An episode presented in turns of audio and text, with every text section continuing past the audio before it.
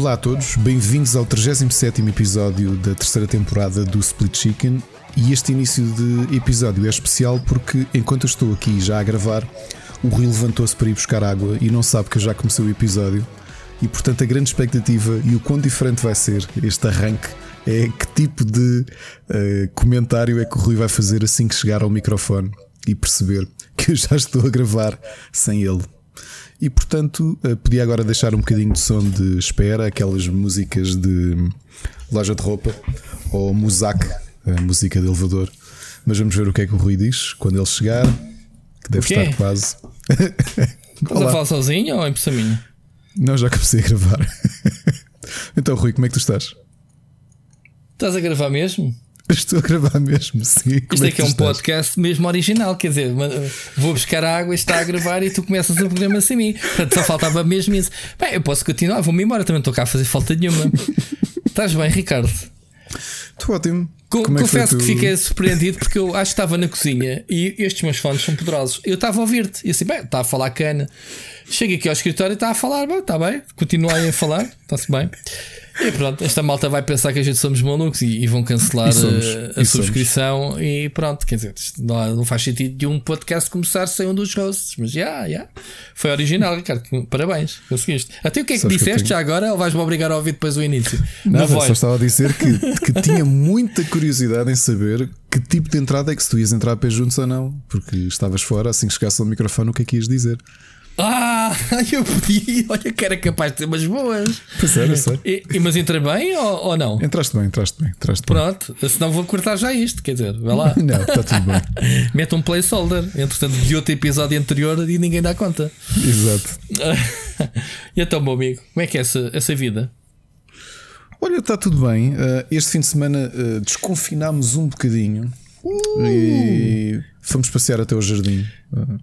Da Celeste? E estivemos no jardim do Museu do, do Traje e estivemos a conviver à distância e com máscara uh, no meio do jardim com, com, com, o Machado e com a família.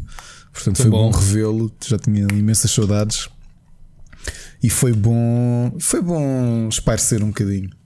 Acho que já precisávamos. Fez bem a toda a gente. Eu, eu por acaso não, não, não saí este fim de semana mais uma vez, eh, que a minha filha teve que estudar e teve bom tempo, mas todos os fins de semana passada saímos um bocadito. Uh, semana passada fomos à, ao LX Factory, acho que até te contei. Uh, sim, sim.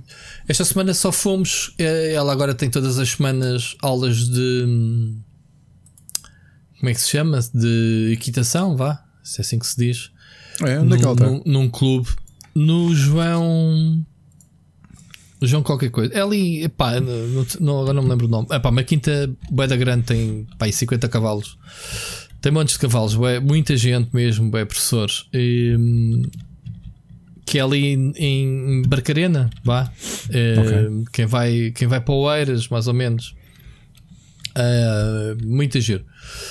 Pronto, a miúda lá, lá no, nos anos dela, gostou e a gente pensou, bem, ela não quer praticar nenhum desporto pá, já esteve no balé e então decidimos, olha, fazer aqui um esforço dito, não é barato.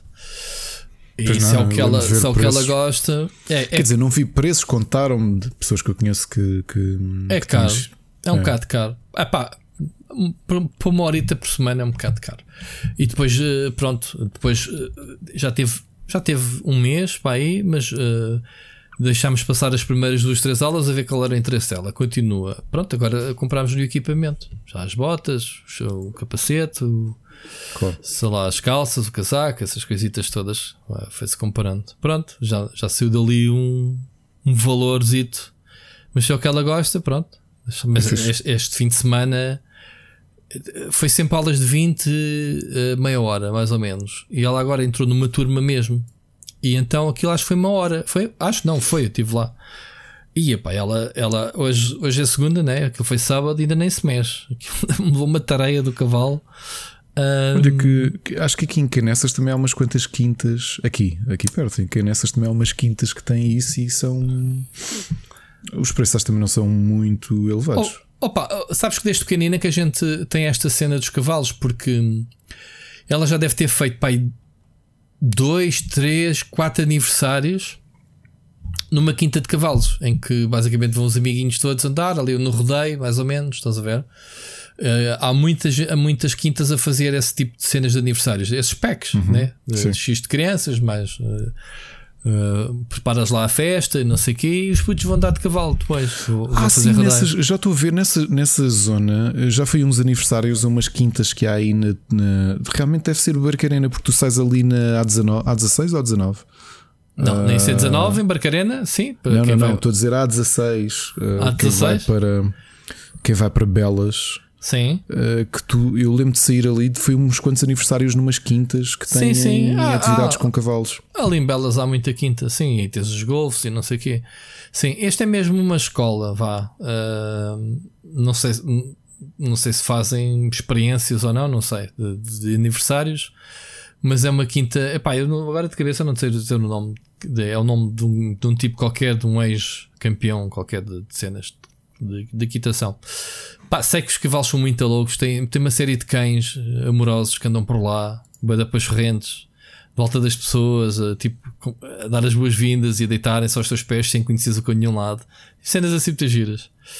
Uh, e pronto, é uma cena fixe, saudável. Pronto. Não é saudável para a carteira, mas pronto, que seja saudável para a miúda. Uh, a gente praticamente vive para ela, portanto, é isso. É o que ela quer. E tu, Ricardo, foste ao Jardim do Museu e aquilo é fixe. Estavas-me a dizer outro dia que. Eu conheço, bem vezes... o, é, eu conheço bem o museu, o Jardim do Museu. Aliás, uh, um comentário curioso que o meu filho mais velho fez é que nós, nós passamos muito na calçada de Carriço, não é? E aquilo acaba por ser assim uma joia da cidade. Hum. Em que tu estás na calçada de Carriço e, e, o muro ao lado, entras no museu e depois tens um jardim, dois jardins tão grandes que tu, se atravessares o jardim todo, vais ter ao outro museu, ou do teatro, sabias? Hum.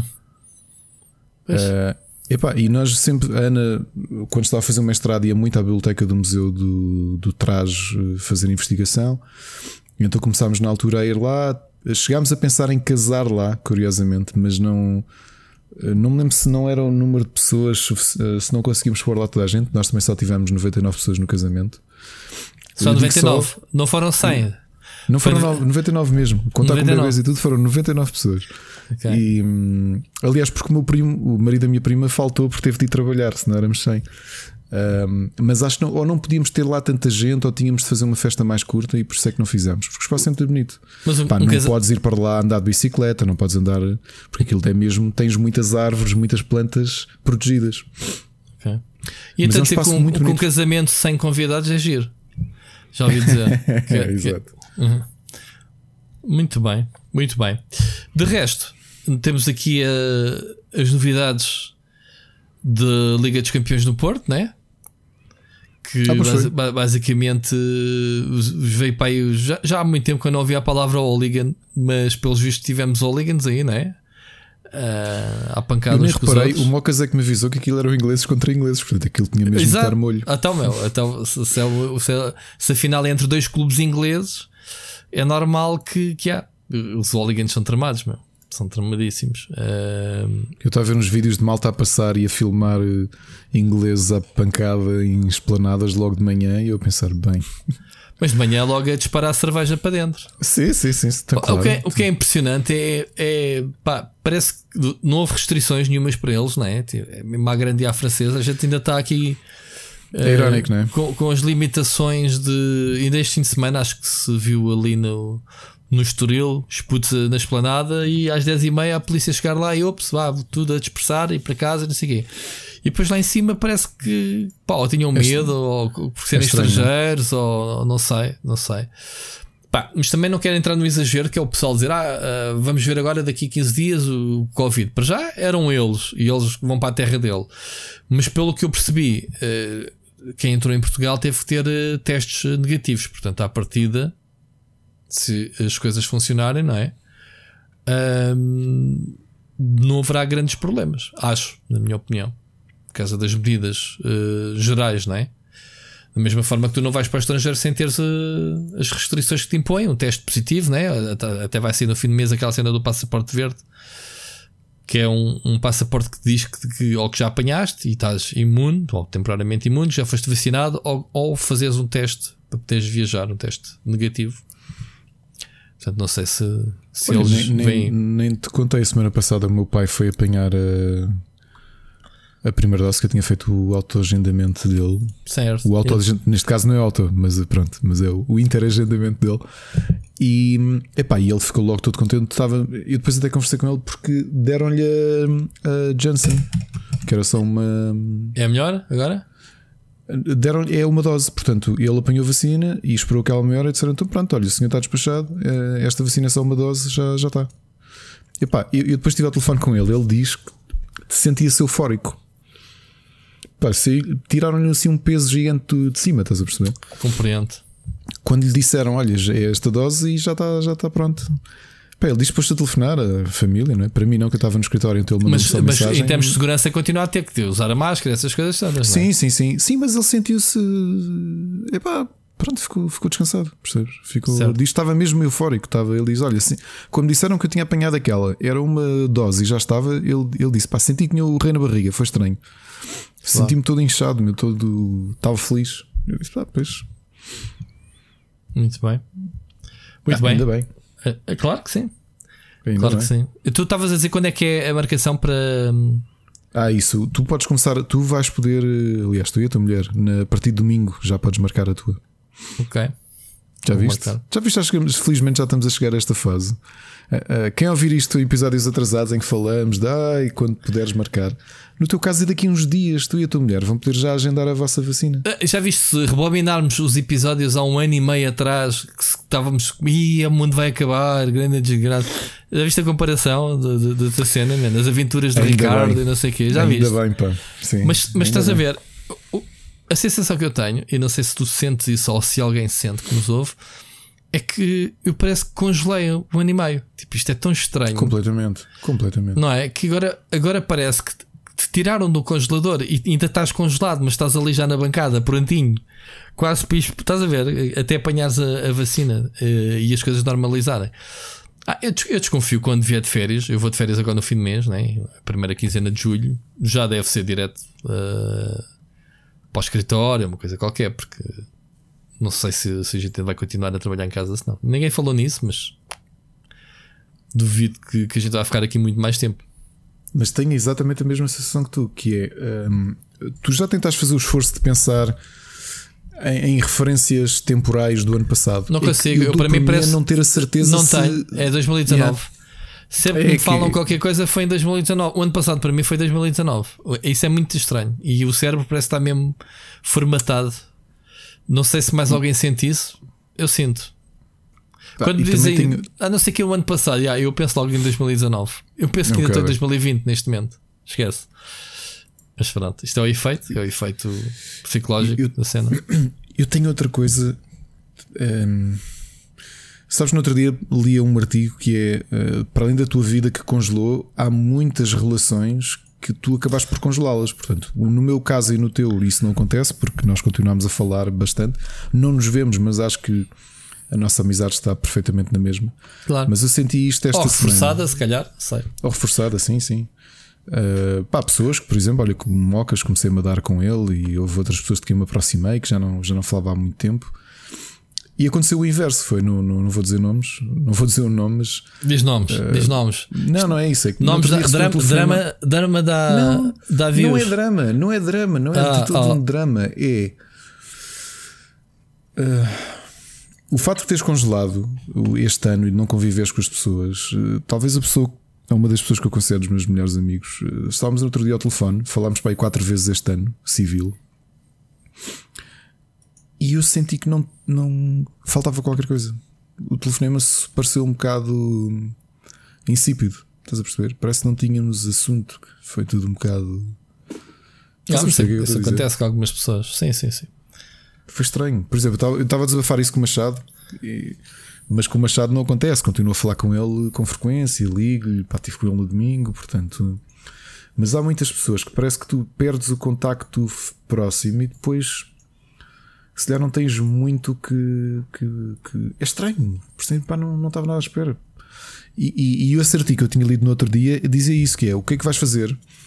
O que, o que eu senti já muita gente sentiu, que é relacionamentos que tu se calhar davas que eram, que eram sólidos e que tu de repente, com um ano e tal de confinamento, sem conviveres com as pessoas, é pá, perderam gás e será que recuperam? Será que voltam ao que eram? Será que não? Estás a perceber? Sim. Mas isso, isso é com o tempo, mano. Isso não vale a pena estás a pensar nisso. Uh, tens de pôr também às vezes no lado das outras pessoas que não sentem o mesmo, não é? Uma pessoa pensa que é sempre culpa dos outros e pode ser nossa. Podes, tu Exato. tens perdido o interesse, ou vice-versa, ou whatever. É? Yeah, sim, sim, sim, sim. Yeah. Mas essa ideia de congelar o tempo é mesmo isso, aliás. Eu estava. Uh, estava a ver uh, os miúdos, não é? A minha afilhada, a filha do, do, do, João, como os meus filhos, foram dois aniversários seguidos uh, confinados, percebes? Yeah. O meu filho esta semana vai ter a primeira festa de anos presencial, mas também porque é só a turma dele. É um bocado igual ao litro, né? já estão juntos todos os dias. Hum, e também vai ser assim diferente para ele. Já desde fevereiro de 2020 que não tem festas com os amigos. Pois. É estranho, isto é tudo muito estranho. É complicado. Faz parte, meu. É mesmo assim. Vamos ter que recuperar esse tempo todo perdido. Uh, sei lá. Olha, vamos falar de coisas mais bonitas. Uh, porque isso vai ser old news em breve. Portanto. Para ti, não, não para todos. Não, até para a minha vida vai continuar normal. Até, até as pessoas estarem todas como deve ser. É normal. Olha, vamos. Se calhar, eu acho que a propósito disto, vamos ouvir já a mensagem do Vasco Vicente, ok? Temos duas mensagens hoje do ouvinte, Vasco Vicente, uma delas, e eu acho que só vi o início, mas ele estava-me a falar também de vacinas. Portanto, vamos aproveitar a boleia e falar do, do Vasco, ok? Bora lá. Ora, boa tarde, Rui e Ricardo e todos os ouvintes. Um, estou agora a ouvir o podcast aqui desta semana e em relação às vacinas, na sexta-feira, dia 21, agora que passou, já, já fui chamado. Não, não foi preciso autoagendamento. Telefonaram-me numa terça-feira a marcar para sexta-feira. E então já tenho a primeira dose da vacina da Moderna. Agora a segunda dose ficou marcada para 18 de junho. Agora, portanto, ali Castelo Branco, eu vou fazer 38 anos. Agora este ano Castelo Branco está a andar depressa. E são eles mesmos que estão, que estão a chamar as pessoas. Um grande abraço e ouvimos para a semana. Um grande abraço. Grande. Vasco Vicente, obrigado pela tua partilha. Pelos vistos, oh, Ricardo, isto é assim? É assim. É, é, porque provavelmente Castelo Branco deve ser eh, há um mês ou um mês e meio, quando ainda estavam a vacinar as pessoas de 60 e qualquer coisa, já havia zonas do país que estavam a vacinar 50 porque já tinham despachado, digamos assim, as pessoas das faixas etárias mais, mais velhas.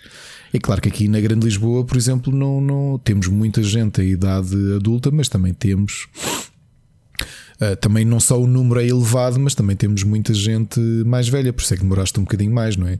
Uhum. Uh, não é fácil, uh, mas acho que estamos, continuamos a caminhar bem, muito bem mesmo. Portanto, fico contente de ouvir um ouvinte nosso e ainda por cima, com dois anos a mais do que eu, ou um ano e meio, já, já apanhou a primeira, primeira dose. Eu digo-vos, estou ansioso aqui Talvez peça ao Ricardo uma música, um trecho musical novo só para comemorar aqui quando eu apanhar a primeira dose.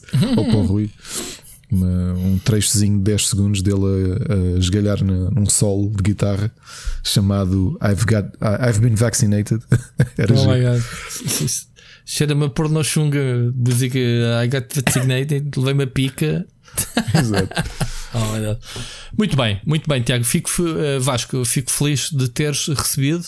Até porque tu, uh, se bem me lembro, tu és uh, o nosso ouvinte camionista, né? E andas por aí pela Europa e isso, e convém mesmo, uh, convém mesmo que tu, pronto, estejas uh, inoculado, que é para não te cruzares com ninguém ou das atividades que tu fazes, ou pelo menos não te colocarem barreiras, né? Entradas e saídas dos países, não deve ser fácil. Muito bem, Ricardo, vamos começar então o nosso programa propriamente dito. Antes disso, vamos falar um bocadinho do, do Patreon. Já agora, agradecer uhum. mais uma vez um, às pessoas que, que têm vindo a aderir e, e com os vários tiers.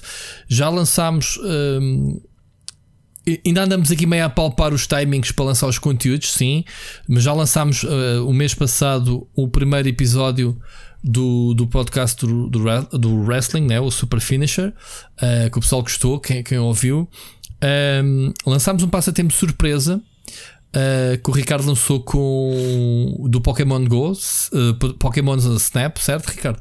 Sim, sim. e, mas o passatempo ainda vai. Ainda não fizemos o sorteio porque hoje estamos a gravar 31 que era para englobar todos, não fosse alguém entrar no, no, no, último dia ou assim. Portanto, isso vai ser feito o sorteio à partida. Sei lá, da próxima live que eu fizer, vou fazer o sorteio ao vivo ou qualquer coisa. Basicamente, vou meter o, o nome do pessoal no pote uh, e tiro um, basicamente, ok? Uh, já falta-nos gravar, Ricardo, explica lá e tu. Uh, o podcast especial Sim, eh, como, como já devem ter percebido, nós ainda andamos aqui a aprender muito e a gerir, eh, a aprender a gerir este, estes conteúdos adicionais. E estava prometido, o Super Finisher era um add-on, portanto, há um conteúdo que está prometido do mês de maio e que não foi entregue ainda, que é o episódio extra. Não sei se vai se chamar Split Chicken Extra ou qualquer coisa. Uhum. Uh, portanto, uma promessa que fica aqui: nós vamos, o mês de junho, vamos ter três conteúdos adicionais, pelo menos. O que é que são? É o episódio de maio extra que nós não gravamos e fica aqui um aviso também para não defraudar as expectativas de ninguém, porque é uma questão de justiça. Uhum. Imaginem que, e espero que não aconteça, espero que possam continuar a apoiar-nos, mas imaginem que alguns de vocês que subscreveram uh, o Patreon em maio e que não voltam em junho. Exato. E que estavam num tier em que deveriam receber conteúdo extra, nós enviamos na mesma, uhum. ok? Uhum. Porque é uma questão de justiça. Se claro. vocês pagaram esse, esse tier e não receberam, claro. nós não nos sentiríamos bem se não, se assim não acontecesse. O que é que vai acontecer mais? É, o segundo a, episódio. Estamos a dizer isso porque provavelmente se isso acontecer temos que fazer à mão, porque, porque o, o Patreon entrega o conteúdo automaticamente a quem está lá. Exato. Portanto, se a pessoa tiver saído, o, já não é pelo Patreon. Portanto, já temos que ser nós depois a arranjar outra forma. Pronto, era isso. Continua, e, Ricardo, sim, sim.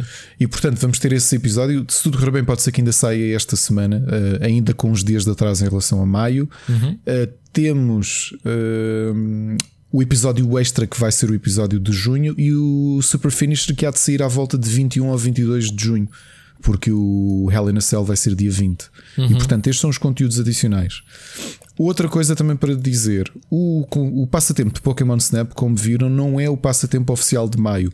É um. chamemos-lhe um miminho. É uma que prenda extra. Que poderia ter que sido, não é, Ricardo? Poderia ter sido. Poderia ter é sido, porque era um jogo acabadinho de sair. Mas isto é, é, é, é, também a nós a dizermos que, epá, já temos um código a mais, é, oferecemos, certo? É.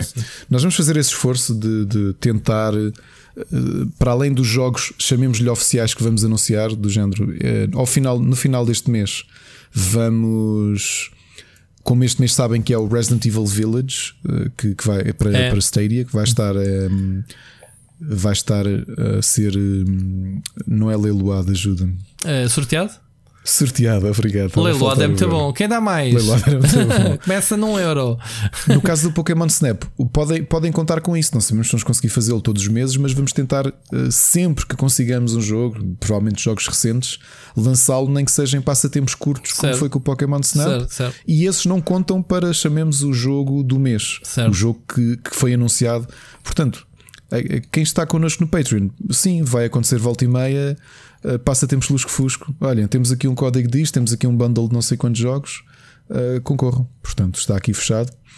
Uh, obviamente que já viram uh, que, que, quando fazemos estes passatempos, provavelmente fazemos através do Glim, porque é mais fácil, até porque a própria, o próprio widget anuncia quem é que é o vencedor. Uhum. Uh, e pronto, já perceberam também que só quem está dentro de um certo tier é que o recebe, que é a partir do tier 2. Sim. E claro que se, se partilharem, há pouco o Rui dizia isso, nós também, as pessoas confiam, nós confiamos em toda a gente, mas também posso-vos garantir que se imaginem que alguém que é Patreon e que partilhou o link do passatempo com outra pessoa, nós confirmamos que aquela pessoa, que o, potencial sim. vencedor é, é, é, Patreon. É, podem fazê-lo, okay. mas depois não conta. Yeah. Sim, sim. Aliás, seria, é pouco provável. O Rui também dizia: quem é que vai fazer isto? Certo. Partilhar as probabilidades de ganhar são menores. Exatamente, exatamente. Pronto, mas eu, eu por acaso ainda não, não falei contigo, Ricardo, uh, que se calhar não estamos a ser totalmente justos em, em termos de, da participação do, do passatempo, porque apesar de todos terem direito de participar do tier 2 para 3 para 4, a gente acha que vai ter que arranjar uma forma de compensar o, o pessoal com os tiers mais elevados em relação ao passatempo. Estás a perceber? Não sei se isto faz sentido, mas vê-se muito que é o tier. Até podemos ter no tier 0 acesso ao passatempo, tem direito a uma entrada. Tier 2 tem direito a duas possibilidades. Tier 3 tem direito a três. Estás a ver? Portanto, uhum. ainda vamos discutir isso nós internamente, mas fica aqui a dica se alguém quiser dar opinião sobre isso, se é o mais justo ou não. Obviamente que isto é um bocado de, ok, quem paga mais uh, também tem mais hipóteses de ganhar. Não sei se é o mais justo ou não. Eh, daí eu estar a dizer, já vi essa mecânica e, obviamente tu traz ela para aqui porque não tenho problemas em, em, partilhar, porque são ideias, obviamente. A gente está aqui é para, para tentar compensar as pessoas da forma mais justa e daí uh, termos estado a dar mais que aquilo que até a gente uh, se tinha comprometido, digamos assim, com os tiros, não é? Ricardo, estamos a, nós estamos a tentar levar mesmo a sério esta cena do Patreon, obviamente, para dar também confiança às pessoas.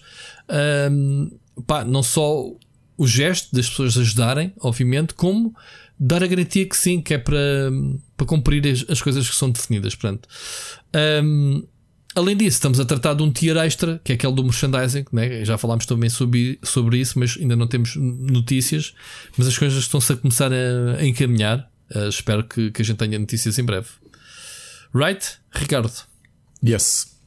Pronto, então deixa-me só fechar este capítulo do Patreon, que é para o pessoal não pensar, ah, os gajos agora gastam tipo duas horas e meia do, do programa a falar no Patreon. Não, mas tem, há uh, coisas que têm que ser ah, esclarecidas, sim, que é para ninguém se sentir defraudado. Mas poderá Porque, ser. novamente, vocês, nós temos três semanas de Patreon, nós andamos a aprender isto. Aliás, pedir desculpa, eu, só para verem como estou a aprender. Eu fiz o post com o passatempo e apaguei. Houve pessoas que agradeceram e que deram like e eu fiz e eu apaguei porque eu tinha feito mal o post.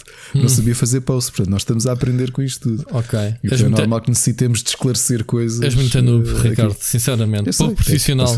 És, desprof... És desprofissional, tu. Exato.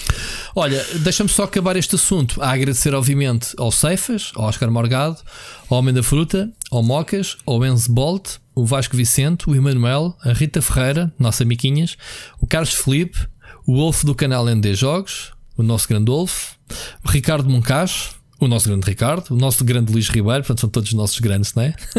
o Frederico Monteiro, o Bruno Carvalho, Malta, obviamente Obrigado a todos, independentemente do tier, isso não, não conta para o agradecimento. Enquanto é que vocês um, demonstram este carinho e dão este próximo passo, digamos assim, a, a ajudar-nos, um, basicamente, a melhorar o setup, o, o, que é que venhamos a fazer no futuro. Muito obrigado, malta.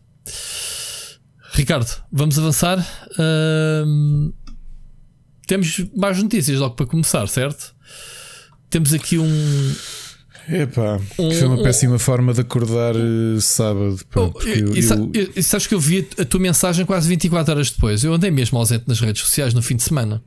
Mas eu nem foi das redes, foi a uh, Mick Royds enviou PR que dizia só ah, Remembering. Okay. Não recebi. Uh, Não remembering uh, a Morning, Morning uh, a Benoit Socal. E portanto, sim, como já a gente deve ter reparado, Infelizmente isto aconteceu. O Beno Socal, de quem nós andámos a falar nas últimas semanas. Completamente. Uh... Isto é absurdo. Andamos a falar tanto sobre o Sibéria e falámos sobre ele, né? sobre os jogos é que eles fizeram. Uh, e de repente. E instalámos o jogo e estávamos ansiosos pelo, pelo, novo jogo.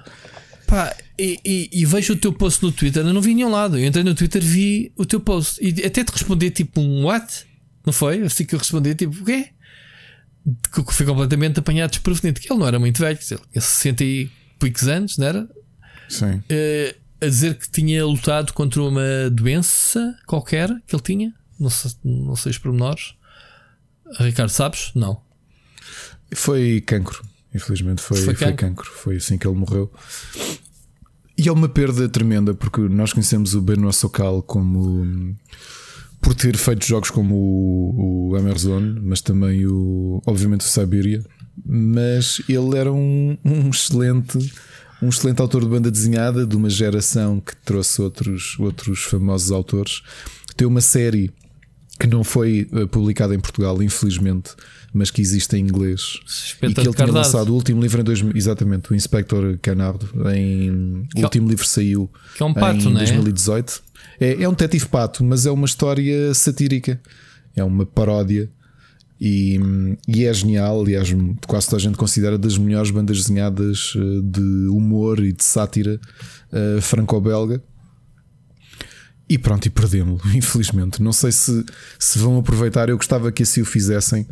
uh, um bocado para comemorar a, a, a, carreira dele, que fizessem umas compilações dos álbuns uh, do, do Inspector Canardo. Ele tem muito mais, muito, muito mais álbuns, né? Tem... tem muito mais álbuns, tem, tem. Ele teve uma longa, uma longa carreira. E, pá, e é, é, tenho mesmo imensa pena. Foi, é daqueles casos quando, quando vi a notícia, pá, caiu-me caiu tudo. Fiquei mesmo. Parece que eu conhecia, percebes? Sim, é aquela sim. coisa estranha. Um, um, um, dos, dos álbuns que ele tem, que é o La Mer Zone, não sei se tiveste a oportunidade de jogar o jogo. Sim, sim. A aventura na, na, primeira pessoa. Não era nada de especial, era daqueles na altura como Mist, como havia o Mist, havia os jogos da Cryo. A Cryo também apostava muito nestas explorações na primeira pessoa. Estamos a falar, obviamente, nos tempos em que os CD-ROMs começavam a, a dar cartas. Eu tenho, isto em, eu tenho isto em CD-ROM ainda, tenho o jogo original. Em CD-ROM, exatamente. Um, e pronto, uh, obviamente que, que Sibéria é para mim a obra dele. Sibéria 1 e 2, vá, ou, ou Sibéria sim, sim. só, se quiserem chamar assim. E é curioso que o próximo do World Before ainda foi feito por ele. Ah, sim, mas não está pronto, não vai ser acabado por ele, não é? Hum, Infelizmente. Digo eu que o jogo vai, vai ter. Vai ter final. Vai ser, vai ser lançado, eventualmente, não sei quando. é uma pena, é uma pena porque. Sabes que eu já entrevistei o, o, o Bernardo Socal não, há não muitos anos. Onde é que foi? Há muitos anos. Epá, eu não me lembro, eu acho que foi por escrito. Foi daquelas entrevistas que mandei, foi no tempo uhum. PT Gamers e respondi. E eu nunca, eu nunca tive boa impressão dele em termos de. Ele, ele sempre para mim foi tipo aquele tipo de pessoa resmungão. Tipo, acho que ele não era a pessoa mais simpática. Ok? Uh, se calhar estou enganado, mas uh, nunca tive boa impressão dele ser simpático, ser assim ranzina, estás a ver? Uhum. Artista francês ou belga, neste caso, ranzina. Um, mas entrevistei-o, sim, nessa altura. Já não me lembro se foi para o, para o Sibéria, se foi depois para o Sinking Island. Já não, não me recordo, sinceramente. Mas lembro-me de ter feito para o PT Gamers uma entrevista com ele. Mas pronto, uh, fica a obra, como costuma dizer. Vai-se o artista, fica a obra. Uh, e pronto. Ricardo, não sei se queres acrescentar mais alguma coisa. Não, de, pá, de, não de... mas fiquei, mas é daquelas. Eh, eu acho que, claro que me gostaria sempre, eh, mas é, é, é, quase irónico que nós, ainda em maio, falámos mais do que uma vez dele e, e acordar assim. Epá, que foi mesmo. Eu, eu, eu reli duas ou três vezes o, o, o, o título do e-mail que a Microids lançou, porque pá, tive que. Assim, mas ele morreu, eu nem, eu nem sabia que ele estava doente, obviamente que também não. Não há de ser daquelas coisas que, que, que haveriam tornar públicos, não é? Havia de ser uma questão da privacidade dele. Mas não estava, não estava mesmo nada à espera. Um, o que é que me fez foi procurar álbuns do Inspector Canard na, na net. Já vi que há, um, há, duas compilações com quatro álbuns cada, mas como são 25 e a maior parte deles ainda não estão traduzidos para inglês. Não que eu tenha dificuldade a ler em francês, mas continuo a preferir ler em, em, em inglês, obviamente. Muito bem. Olha, chegaste a jogar um jogo dele chamado Paradise? Não. Mas também não joguei. Perguntar que é assim uma capa com uma pantera, o que é que é? Uh, na altura não, não, não, já, já me passou ao lado. Foi logo a seguir a Sibéria 2 e antes do Sinking Island. Ele teve ali um boost de jogos uh, quando com o sucesso do foi Sibéria uh, foi, foi. de repente fez o, fez o Paradise, fez o Sinking Island mas foram jogos mais medíocres, digamos assim. Estes não, não tiveram tanto, tanto destaque. O, teve o Aquarica, não é? Que não chegou a sair. Ah, sim, estou aqui a ver que sim, a lista dele. É. Depois voltou com o Siberia 3 em 2017 e este ano seria o The World Before Siberia, que foi o jogo que nos apanhou desprevenidos. Uh, excepto ao Seixas. O Seixas já o tinha na, é na, na wishlist no Steam, quando a gente o descobriu. Mas pronto. Isto é para tu veres o, o grau de desprezo que a gente deu depois com o Siberia 3, não é? Mas já falámos sobre isso. Enfim, vamos avançar, Ricardo, coisas mais uh, ainda, não, ainda não felizes, mas estamos aqui sempre a falar dos concertos. Não sei se viste a notícia 2 que o, que o Super Rock Super, uh, Super Rock foi adiado para julho de 2022. Não me espanta nada. Não, não sabias? Uh, não, foi, não foi este um dos bilhetes que tu compraste? Não. Não, não. Foi o, o Vagos. Ah. Uh, Vagos. Vagos Open Air, não? Vagos Metal Fest. Uhum. Foi os dois, foram os dois. Por acaso, no outro dia falava com. Mas com, foram adiados esses? Não. O, o de Lisboa, sim. Agora estou-me a esquecer qual deles é o de Lisboa. É o que vinha System of a Down e Korn, e entretanto Korn já não vem. Já não vinha este ano, quando reagendaram, e para o ano também não vem. Ok. Mas praticamente tudo foi reagendado. Eu acho que este ano não há. Aliás, até eventos, eu pelo que vi, Madrid Games Week, Paris Games Week, não há grandes movimentações para, para haver este ano. Porque digo, estes são os eventos que, que ocorrem no último trimestre. Opa, sabes que havia e... agora um, um, em junho que era o Mobile World Con, uh, Conference. Uh, sim, sim, sim, sim, sim. Que, que, eles estão a fazer fim a pé para, para fazerem a versão física e digital. E já houve pai 10 grandes fabricantes que já disseram que não vão. Não sei se eles ainda se estão a aguentar, se não estão, uh, se vai ser cancelado. Mas já, a IFA também foi cancelada. a Gamescom já sabemos né, que não vai haver. Pá, são eventos muito grandes. Ainda viste neste fim de semana que foi uh, experimentado em Paris um concerto para 5 mil pessoas. Para mesmo uh, para fazer teste. Mas que é teste?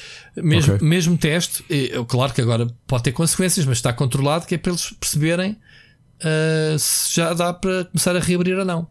Então, mesmo um teste de 5 mil pessoas. pronto. Concertos, pessoal a dançar com máscara, não sei o quê. pronto. Com testes à porta coisa muito esquisita, uma logística brutal, pelos vistos. Uh, mas pronto, não sei. Agora, uh, epá, eu acho que este Superbox já estava mesmo a ver ao longe que ia ser adiado. Isto, isto não cheira a malandrice. Estes concertos manterem-se até quase à última hora para ver se se, se, se, vendem bilhetes, digamos assim, para se orientarem, porque depois já vão devolver o dinheiro não sei quando. Já tínhamos falado nisto no ano passado, mas não achas que é assim já malandrice descarada destes gajos?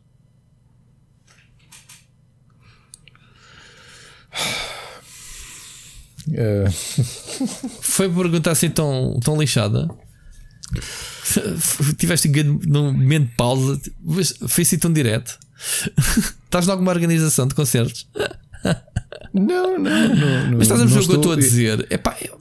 é, é, é, é curioso. É, eu tenho aqui um misto de wishful thinking com Epá, tenho umas saudades brutais. Certo, mas, mas não se estava mesmo a ver à distância que neste verão ainda claro que, sim. que era difícil de termos eh, festivais. Então porquê é que isto é marcado? Estás a perceber? Por exemplo, o Rock in Rio já desmarcou para aí no início do ano. Sim, mas eh, vou falar, nós falámos aqui, quando o Rock in Rio desmarcou, eu percebi que não há eventos este ano. Ponto final. Ah, ok, pronto, quando a referência desmarca. Agora, mas isto acho que parece-me Pá, posso, estar, posso estar a exagerar e não conheço ninguém, atenção, nem sequer quero apontar. Mas parece-me ser malandrice no geral, que é do género. Pá, a gente precisa de faturar este ano e a gente vive de concertos. Não há concertos, pá, mas a gente vende à mesma concertos, mesmo que isto tenha que adiar. Estás a ver? Isso parece-me um bocadinho má onda. Posso estar errado. Se a minha teoria é, sequer o meu pensamento é correto. Mas percebes o que eu quero dizer? Sabendo-se que era muito complicado, como é que se faz um grande cartaz para para, sem saber a situação pandémica, porque agora é que se está a resolver. E, e, muito timidamente. E já vimos que cada vez que há ajuntamentos da, da barraca, vimos que, o, que os festejos do Sporting campeão, vamos ver o que é que dá agora a Liga dos Campeões no Porto, quanto mais um concerto, onde o pessoal vai se juntar, vai querer curtir sem máscaras, vai querer beber, não é? E, e pronto, e vai ser uma salganhada do caraças. Os concertos só que não foi um festival, sabe, não sabe o que é isto, não é? Mas sabes que é curioso que ainda no outro dia falava com os meus amigos e eles, eles acham que ainda vai haver o, o, Vagos Metal Fest em Vagos no final de julho. E eu disse, deve ser, é doido. Epá, nos, é porque no... eles ainda não anunciaram nada em relação a. Ainda está tudo paradinho. Mas no final de o julho, não mexe. de julho, supostamente julho e agosto, a porcentagem de pessoal vacinado é muito elevada. Ok? Mas, ok, eles continuam a manter o cartaz aberto. Pronto, isso é, entra no, no campo da malandrice. Que é pá, cancelem já a cena. Que é para, para se começar, obviamente, a, para as pessoas saberem né? os planos das pessoas, o dinheiro das pessoas e, obviamente, depois também as bandas, né? que se calhar têm mais que fazer do que estar aqui no, né? no, no, no bolso, digamos assim, a ver se, se, se pinga ou não pinga. Não é? que é engraçado é que continuam, continua mesmo com estão paradíssimos, já não fazem post desde março. E eu acho que há gente que acredita que este ano ainda há festival. Epá, o festival, estamos a falar daqui a 8 semanas. Tu achas que as coisas mudam? Pois. É dia de 29 a 31 de julho. As coisas mudam de forma a que pois. tens uma edição. Se calhar faço a pergunta de outra forma. Tu vais?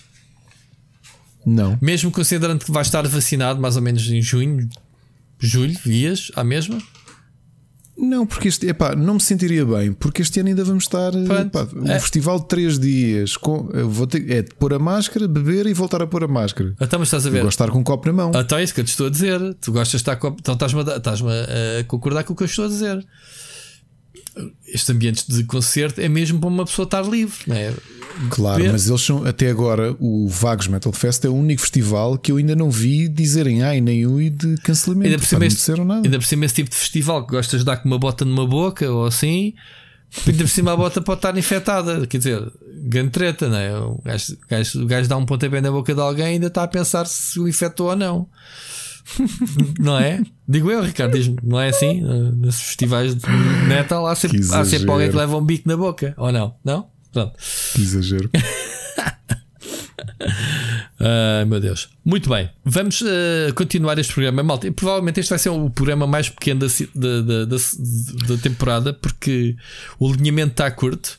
Estou aqui a tentar encher isso com o Ricardo a falar dos festivais, mas ele não, não, não está a dar bola, portanto, vai. vai. Não, epá, é, ouve lá, é o que eu te digo, eu estou aqui com, com eu estou com uma comissão tremenda, percebes? Eu também, eu porque estava uma comissãozinha eu... de ver concertos. É que tu repara, tu, eu não sei quantos concertos é que vais por ano, mas eu praticamente todos os meses vou a concertos. Não, vou muito. Há alguns meses a mais do que um. Nem, nem um por ano, se calhar, vou, vou quando, quando o Judas faz festivais. Mas, mas, festivais eu vou a mais do que um. O Vagos, por exemplo, é, é, é sagrado. Mas, Quer dizer, aquilo para nós, nós marcamos férias Vagos. Mas para o ano quero ir contigo a um concerto. Aliás, este, o ano passado, em 2020, a pandemia aconteceu porque tu me fizeste uma desfeita muito grande. Tô, o Iron Maiden. Exatamente. Portanto, não quis, mas olha, não, que se, olha que se calhar, disse, se calhar estás enganado, que eu vou comprar bilhete para Iron Maiden. Pronto, não, mas, mas quando foi, pedi-te, pá, bora comigo a Iron Maiden. Ah, já fui ver, não vou. Ah, não? Então está bem, pumba, toma lá uma ah, pandemia. Já tinha visto 5 vezes Iron Maiden. Toma lá, toma lá uma pandemia. Pronto, então não vai Como ninguém. outro, Deus mastiga, não é? Deus mastiga, exatamente. Mas, é pá, yeah, para o ano estou com vontade de ir. A... Eu acho que estás tu e está toda a gente. Yeah, eu acho não, que é... a partir do momento em que isto começar um, a abrir, a malta vai se passar. Yeah. A malta já se, passar já mesmo. A malta já se está a passar. Esta cena da praia, não viste no fim de semana? Praia, calor. Não vi. Pessoal, tipo, olha, ponha a máscara. Máscara, isto é ar livre, né? mete a máscara. Pronto, ok. Uh, pelo menos não, até chegar ao Areal tens que ter máscara. Depois lá na praia não é preciso. Mas... O que eu soube é que, é que tem havido muito. Hum, tem havido muitos problemas na. Lisboa, por exemplo, está a subir. E eu até eu disse aqui, eu, eu, por causa das, das comemorações do Sporting, pensei que a coisa ia estar muito pior do que está agora. O que, o que pode ser bom sinal. Uhum. Uh, e tenho visto a análise que onde estão as coisas a crescer muito em Lisboa são nos bairros históricos porque acho que estão a ver convívios todas as noites. A malta, como não há restaurantes abertos ou não há bares, uh, estão na rua Pá, a beber e a conviver. E eles já podem multar, portanto, se eles não, não começam a passar multas, as pessoas não. Quando começar a doer na carteira, vão começar a pensar duas vezes. Até agora não só, ah, vá lá, metam a máscara, não, não, não sei o quê. Quando começarem a multar a sério, caça a multa mesmo, pá, é para multar, é para multar. Depois paga o esquecido como paga o sacana, que não quis usar. Portanto, Yeah. Bom, Ricardo, vamos ouvir a mensagem do Seixas, ok? A ver se temos aqui algum assunto para debate. Siga. Espera, devemos só postar uma coisa antes de ouvirmos? Vamos. É sobre a Epic. Uh, pois, eu não, eu não ouvi, sinceramente. Mas... Eu também não ouvi. É? Então fica aqui a aposta. Se for sobre a Epic, pagas-me o almoço, está bem? Se for não, que, que, que, então, não, não te pago. Então, qual é a aposta? Não sei. Não sei o que é que pode ser a aposta. Estamos. Qualquer pretexto que seja para tu me pagares o almoço é bom, meu. Qual é o teu problema? Era bom sinal que eu te pagasse o almoço, quer dizer que já não estávamos. Então, pronto. A, assim. Então, caluda. Vá, vamos embora. Olá, Rui. Olá, Ricardo. Eu sei que as minhas mensagens já têm fama de ser sempre para dar pancada na Epic Store, mas hoje vou pegar nesse ódio e redirecioná-lo para outra loja, a Ubisoft Connect. Antes de mais, só dizer que quem me conhece sabe que sou fã de muitas das séries da Ubisoft, em especial Assassin's Creed, e por isso tenho alguma pena de ter de dizer isto, mas não comprem jogos da Ubisoft no PC que tenham saído antes do Valhalla. Sejam comprados na Steam, na Epic, onde for. Simplesmente não comprem e porquê? Perguntou para vocês. Para isso vou ter de explicar brevemente a Ubisoft Connect. Começar pelo princípio, penso que todos devem lembrar da Uplay, uma plataforma que tinha os seus problemas, mas que era funcional uma plataforma que se interligava com os jogos da Ubisoft e os jogadores podiam receber recompensas, participar em eventos, algo que sempre achei que eles até faziam bastante bem. Até que no final do ano passado a Ubisoft decidiu reformar a Play e lançar a alternativa chamada Ubisoft Connect. A olho nu parecia o Play com um novo nome, mas a realidade é que esta era, nesta nova plataforma, a única coisa que realmente funcionava bem era o Cross Progression. Para além das funcionalidades que foram removidas, como por exemplo o chat, que hoje até foi anunciado como uma nova funcionalidade que vai chegar ao Connect, somaram-se inúmeros problemas de conexão, pessoas que perderam jogos, pessoas que compraram DLCs e não os receberam, problemas com o overlay, enfim, problemas que não eram assim tão comuns com o Play. O que é que estes problemas tinham em comum? Geralmente estavam associados a jogos antigos da Ubisoft. E por antigo quero dizer jogos Legacy, como a Ubisoft lhe chama. O que significa jogos com mais de um ano porque é onde estão jogos como por exemplo o Assassin's Creed Odyssey. O pior disto tudo é que a resposta da Ubisoft a estes problemas é geralmente um esses jogos são legacy e já não suportam as funcionalidades do Connect. E passado mais de meio ano disto, não me parece que algo vá mudar. Por isso repito, não comprem jogos legacy da Ubisoft. Há muitos jogos por esse mercado fora em que as produtoras realmente se importam com o estado deles. Esta semana é isto e fiquem bem. Ouvimos para a semana. Grande mal. Seixas está-lhe a dar. Por acaso, esta, esta cena do, do Ubisoft Connect uh, aconteceu no, no, no, fim de semana que eu fui jogar Far Cry 3. E já vamos falar da, da, da coincidência, né, Ricardo? Uh, sobre o jogo. E eu tive ali algum problema a ligar o Connect. Uh, não tive problema. Basicamente, não me lembrava das credenciais e depois uh, aquilo bloqueou uma conta temporariamente. No dia seguinte já consegui. Um, mas não tive problemas com o jogo. É que eu compreendo aquilo que o, que o, que o Seixas está a dizer: que é, olha, temos uma nova plataforma, mas dá demasiado trabalho, fazemos retrocompatibilidade com todos os jogos para trás, portanto, enfiamos aquilo num baú chamado Legacy e o que contém daqui para a frente é uma má política, porque as pessoas compram jogos antigos, obviamente, não é, Ricardo? Deste conta eu, por acaso não, não, não tinha reparado nisso ainda, porque. Mas olha que eu tenho muitos jogos antigos. Jogos antigos, por esta, por esta definição que o Seixas deu de jogo antigo. O Odyssey, o Odyssey já é a Legacy, fogo. Como é que é possível, não é? Uh, eu tenho muitos, muitos jogos de, no, de Assassin's Creed tenho praticamente todos no, no, no, no Uplay, no Waze Uplay, atual uh, Ubi Connect, né? Uh, não sabia deste, deste problema deles. Uh, o, que, o que eu estou a ver, eu vou estender isto um bocadinho mais do que a própria, do, do, que a própria Ubisoft. No outro dia, acho que era o Seixas que perguntava isto no nosso grupo, horas tu, se havia problemas entre o Origin Sim, e o isso da barraca, e desktop. Também da barraca. A realidade é que eu acho que são os dois que estão a dar. Que é, os dois estão a dar problema porque para mim não me faz sentido. Tu estás a migrar para uma plataforma nova em que alguns jogos já necessitam que tu tenhas a plataforma nova e a maior parte deles ainda tenhas de ter a plataforma antiga. E portanto, no meu caso, foi quando foi instalar. Ajuda-me. Eh, quando saiu no Xbox Game Pass, saíram alguns jogos. Eu queria instalar um jogo que eu comprei na Electronic Arts, que foi o The Saboteur. Uhum. Eu não consegui instalá-lo porque o, o Origin dizia-me atenção, uh, o EA Desktop disse não, este jogo não está disponível, também é por, por, questões de legacy. Tens de fazer isso no Origin. Eu ligava o Origin e ele dizia não pode estar ligado nas duas aplicações ao mesmo tempo. E eu, epá, vá lá. Eu tive, eu tive problemas é também. Problema. Eu tive, eu tive problemas com, com o Origin porque eu, eu, eu, eu, basicamente atualizei para o EA Desktop, né? assim que se chama. Uhum. Uh, quando foi para jogar o, o It Takes Two com o Sírio, o meu overlay não me aparecia. Eu não conseguia ativar o meu overlay, que era onde estavam as funcionalidades de fazer matchmaking. Então, tinha que ser ele que era o, que eu, eu é que era o host, eu é que tinha o jogo e ele é que era o convidado. Tinha que ser ele a convidar-me a mim porque ele estava a jogar através do Origin para eu poder aceitar o pop-up que me surgia no desktop entretanto para me poder juntar ao jogo dele. Porque caso contrário eu não conseguia fazer convites porque simplesmente o meu EA desktop não tem aquela cena de overlay por cima. Não me aparece, não sei por que razão. E pronto, esse tipo não vamos estar a defender. Esses problemas são graves e, e, e claro. sobretudo no planeamento. Quer dizer, ah, pá, isto é só daqui para a frente. Pá, não.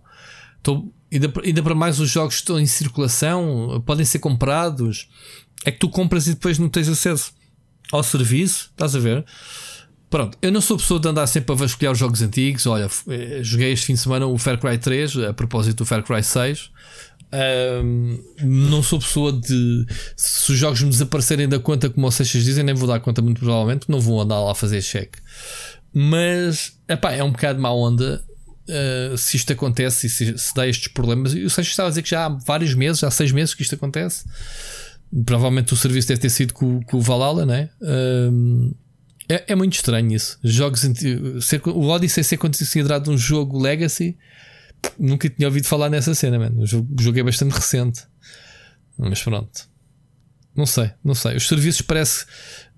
Hum, não sei porque, por que razão é que, é, é, que as editoras também estão com aquela de, de atualizações da plataforma em vez de manterem as coisas, manterem a mesma plataforma e irem melhorando, como o Steam. De repente não tens o Steam 2, não é? De, percebes? Não. Uh, epá, é, porque também o catálogo existente eu acho que seria um inferno estar a migrar tudo. Acho que é muito mais fácil, acredito eu, tecnicamente. Mas seja catálogo de... grande ou pequeno, quer dizer, não faz sentido é termos sempre a andar a, a, a mudar as plataformas. Porque é que agora o Origin passou? Bah, mudavam o nome, está-se bem fazer a atualização da plataforma. Para quê? Obrigar a instalar um desktop, uma, uma aplicação à parte. Só dá raia, claro. só dá conflito. Claro Estava-se mesmo a ver, não era?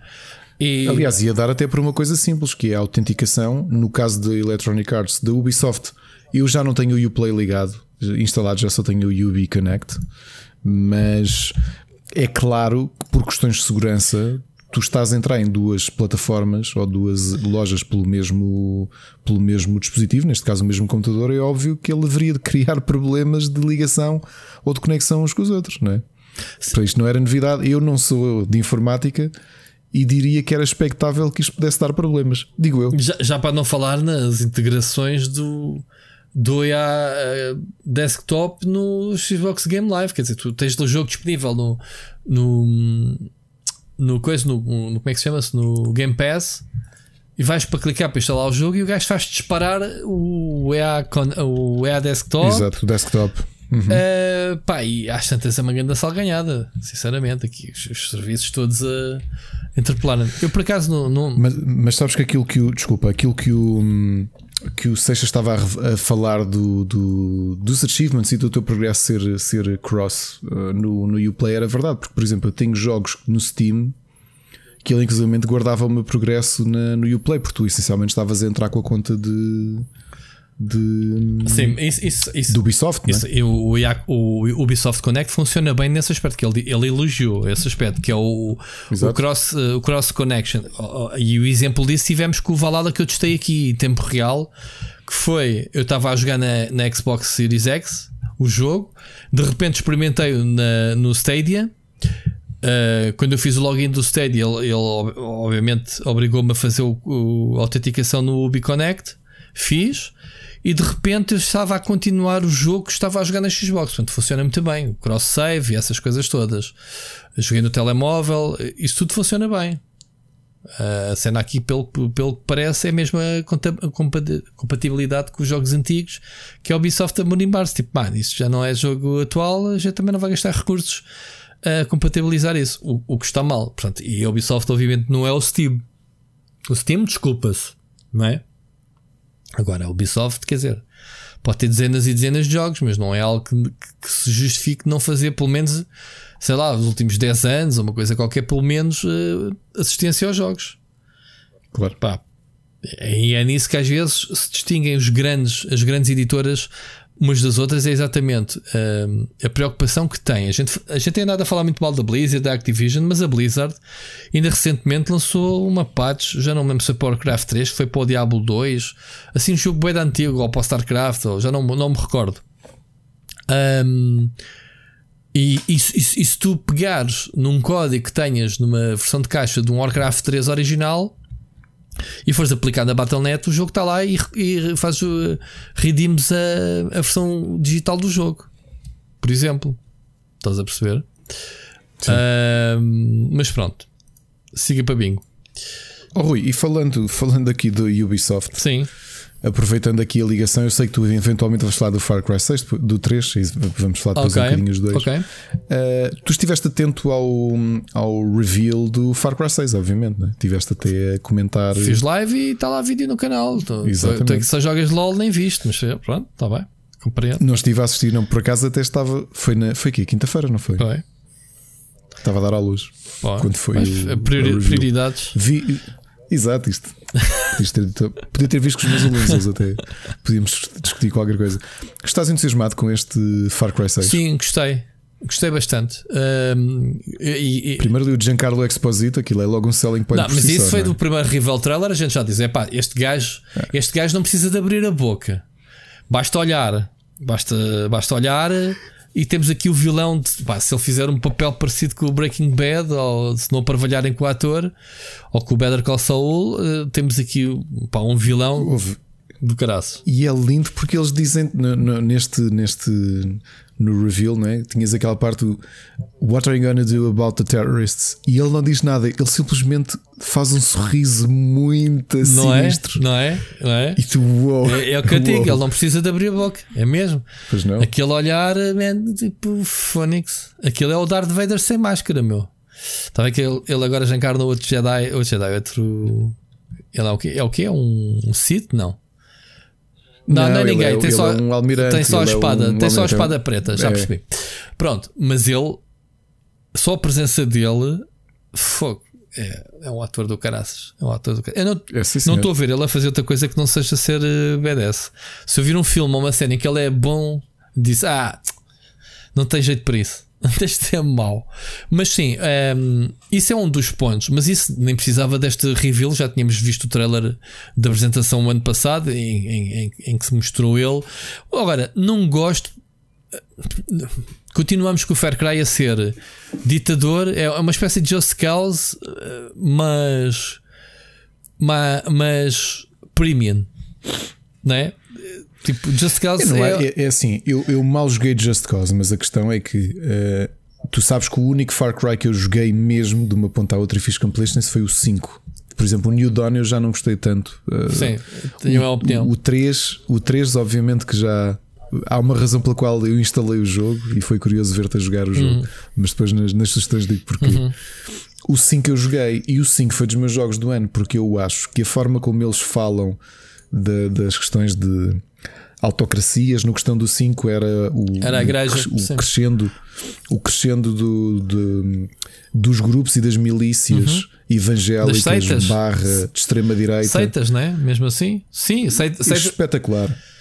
Espetacular. E eu acredito que seja exatamente o mesmo que vai acontecer aqui, porque o que é que tu estás não, a fazer? Eu acho que neste Far Cry vai voltar às origens, porque é sempre a cena do ditador. Uh, há, não, é isso que eu te ia dizer. Há sempre um ditador. O, Far Cry 6 parece-me é que é uma, obviamente que é uma metáfora, não sei se vai ser ou não. Um, obviamente que há uma inspiração em Cuba no ambiente, e neste caso já percebes que o, que o presidente que o, que o Giancarlo Exposito representa não é um ditador de esquerda, é um ditador de direita, um ditador fascista. Uh, mas é, eu quero ver é como é que eles exploram o assunto.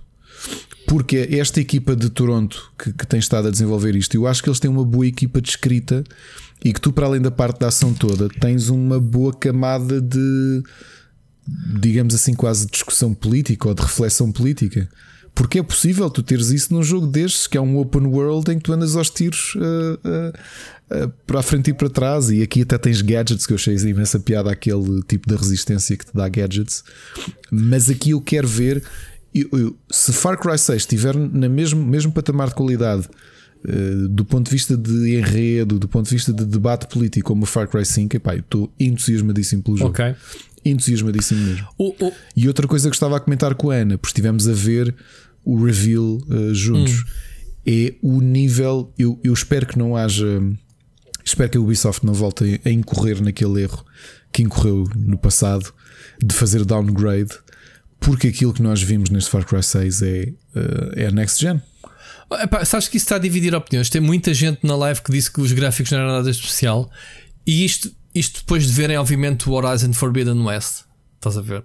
E olham para ah, o Far Cry 6 e dizem assim: Ah, isto não é assim tão bonito. Já lá vamos. Pronto, já pronto. Vamos, Agora é assim. Eu... Também é diferente. Pronto. Meus caros, quem, quem diz isto também tem que, tem, temos que fazer uma distinção simples: que é, é mais difícil surpreender uh, visualmente quando a direção artística é mais próxima do real do que a espetacularidade do, do Horizon Zero Dawn. Ou seja, se calhar, se tu tomares atenção aos detalhes de, de mocap uh, do Giancarlo e, e, e quão coesos aqueles personagens todos estão, e se já pensas como é que estavam no, no, Far Cry 4, que não foi assim há tantos anos, já há um salto muito grande. Já avançámos muito desde então. Pá, uma coisa que tu não falaste. Hum e, e, e, é das coisas que mais destaca uh, é que o jogo tem uma personagem feminina, logo, o protagonismo, que uhum. é a Dani Rojas. Se bem que o, que o pessoal um, disse que dava para escolher uh, em alternativa uma personagem masculina. Ok, vai ser como o, vai ser um bocadinho como o, como Assassin's Creed, estes últimos, escolhes a personagem masculina ou feminina conforme queiras. A coisa curiosa é que tiveste protagonista mudo tanto no 5 como no, no New Dawn, que é horrível teres uma personagem muda, e nesta já recuperaram a voz, portanto, finalmente. Uh, finalmente uh, foi algo que foi controverso nos jogos anteriores não, não tocaste nisso, mas foi das coisas que mais odiei e muita gente, que é teres um, protagonista silencioso. Tipo, é estúpido. Eh, já não, já não se fazem jogos como o Half-Life 2 em que o protagonista não se vê, não se ouve, porque supostamente é o, és tu. Não, estás a encarnar uma personagem. E gostei bastante da, da, da Danny Rogers, ou Danny Rojas, né? Como é que eles chamam? Isto é em Cuba, certo? Ou Isto uma é representação é Caribe, Caribe, mas é uma espécie de, de clube uh, assim. Gostei muito dela, muito BDS, uh, muito estilo. Uh, fez-me bastante, lá está. Não paro de comparar com o Just Cause, exatamente por causa de, da ação over the top com as armas, as armas inventadas, não é? Porque mesmo os veículos uhum. podem ser personalizados com cenas diferentes, motores, e eles deram vários exemplos. E as armas Pá, aquela arma de lança CD, CDs gravados do Macarena é, é brutal. Sim, sim. Se, se, bem, se bem que isso acho que é só para quem fizer pré-ordem. É isso, e o chorizo. Não sei se fizeste festinhas ao chorizo ou não, mas aquele cão é adorável. No fim, viste? Não te lembras do cão? Que fiz. Não, festinha. Ah, o, o cão que, que, não tem pernas. Não não, o chorizo. Chama-se chorizo. não percebeste o nome dele. E então, uh, e também vai ser e também vai ser pré-order. Portanto, eu não sei se esses dois páginas normais vão, vão aparecer. É um bocado estranho. Metem duas coisas bem fixe no jogo, no trailer, e ficas wow, mas depois é só para pré-order. Já estás a, a, retalhar, a retalhar o jogo para, para, quem, para, quem se, para quem se chegar à frente. Ou seja, sabes que isto é o equivalente àquelas edições de álbuns que tu fazias pre-order ou encomendavas e recebias uma edição numerada que trazia uma faixa a mais. Sim, mas essa faixa mais normalmente era um remix ou uma coisa qualquer. Não, não, não, não. É. Ah, era, era. Quantas vezes é que era um, uma música era. que não existia? Ah, pois. Oh, Rui, uma particularidade deste Far Cry 6 é uh, a ligação com o Amazon Luna. Amazon Luna. Já viste isso? A Ubisoft, não, não, nem reparei nisso, mas qual é que é a ligação? Vai ser, é um serviço de, de cloud gaming de, de, é, da Amazon, certo? É, com uma, com uma peculiaridade. Se vocês forem neste momento, este, o, o Early Access do Luna, que está agora em testes, só está disponível nos Estados Unidos, mas se vocês forem à landing page uh, oficial do Amazon Luna, ele vende dois bundles diferentes, que é o bundle do Luna, que tem 5,99 e que eles prometem já com dá para fazer stream em dois dispositivos ao mesmo tempo. Tem um, uma biblioteca como o Control, o Grid, o, Met, o Metro Exodus e tem lá mais umas coisinhas giras, nomeadamente o Bloodstain. Mas se vais perguntar se vais subscrever o, o Luna por causa disto, não vais, mas pronto, isso é outra coisa. Então tu tens duas opções: tens o Luna Plus e tens o Ubisoft Plus, que é 14,99 por mês. Uh, e é, achei engraçado porque já vem aqui dentro deste. Dentro deste. Dentro deste pacote, não é? Podes streamar num, num, num device, sendo que a diferença dos dois é que tu podes fazer download do jogo, das versões de PC eh, subscreveres a versão de 14,99, sendo que no Luna Plus não te permite fazer download dos jogos que estás a jogar. Ok. Uh, mas temos. Mas por outro lado, digo já, estou aqui babado. O catálogo está lá TV, todo. Tu sabes que eu tenho Fire TV. Tens? Ok. Já viste o que é de repente estar a jogar com o meu Fire TV? Isso é tipo o equivalente a um. A um, Ao Chromecast. Um Chromecast mesmo fraquito, não é? Pois. É. Pois. Mas não tem OLED, não vais ter definição 4K e nisso, pronto. Vais dar cabo do jogo, a jogar com uma resolução da treta. Eu não tenho televisão também, 4K. Também podes, também podes jogar no coisa, no. Como é que se chama aquelas, os, os, os livros da Amazon? No Kindle. No Kindle, portanto, em monocromático, se quiseres. Estou a gozar. não sei se podes. Olha, mas só por curiosidade, o Luna vai correr de base em iPhones e iPads. O que é que chamas correr de base? Porque já vem indicado em dispositivos um, uh, no Safari, no iPhone e iPad. Muito bem, mas a, a Amazon ainda precisa de provar, provar que o Luna é um serviço que está à altura tecnicamente em relação ao Stadia. Depois de catálogo, é outros. É outro, é outro que, que, é, o que é, é o conteúdo. Que é que tu vais uh, usufruir com, com o Luna? Portanto, a Amazon tem que chegar muito à frente. E, e a Amazon não tem sido muito feliz com os jogos. Meteu-se meteu com os jogos. Vamos ter agora o New World, que é o único sobrevivente daquele conjunto de jogos de estúdios que eles abriram. E, e, e, tal como a Stadia, como a Google, já se aperceberam que é pá, então, mas isto a gente mete-se nos jogos e no mês seguinte não estamos já a faturar. Não, precisas de fazer os jogos, estar dois ou três anos a fazer os jogos e depois logo se vê. Pronto, e, e, é estúpido, mas ao que parece, sim. Já agora, agora assustei-me. Vi aqui o Starlink e pensei no jogo da Bethesda, mas pronto, uh, esquece. Uh, Não. Muito bem. Um, epá, eu gostei. Pronto, voltando ao Far Cry 6, gostei. Uh, gostei do que vi gostei de, de personagens, armas, uh, gostei do, do combate. Epá, não deixa de ser um jogo Far Cry. Portanto, vamos ver. Vai, vai ser mais um jogo open world, com aquelas uh, mecânicas todas deles.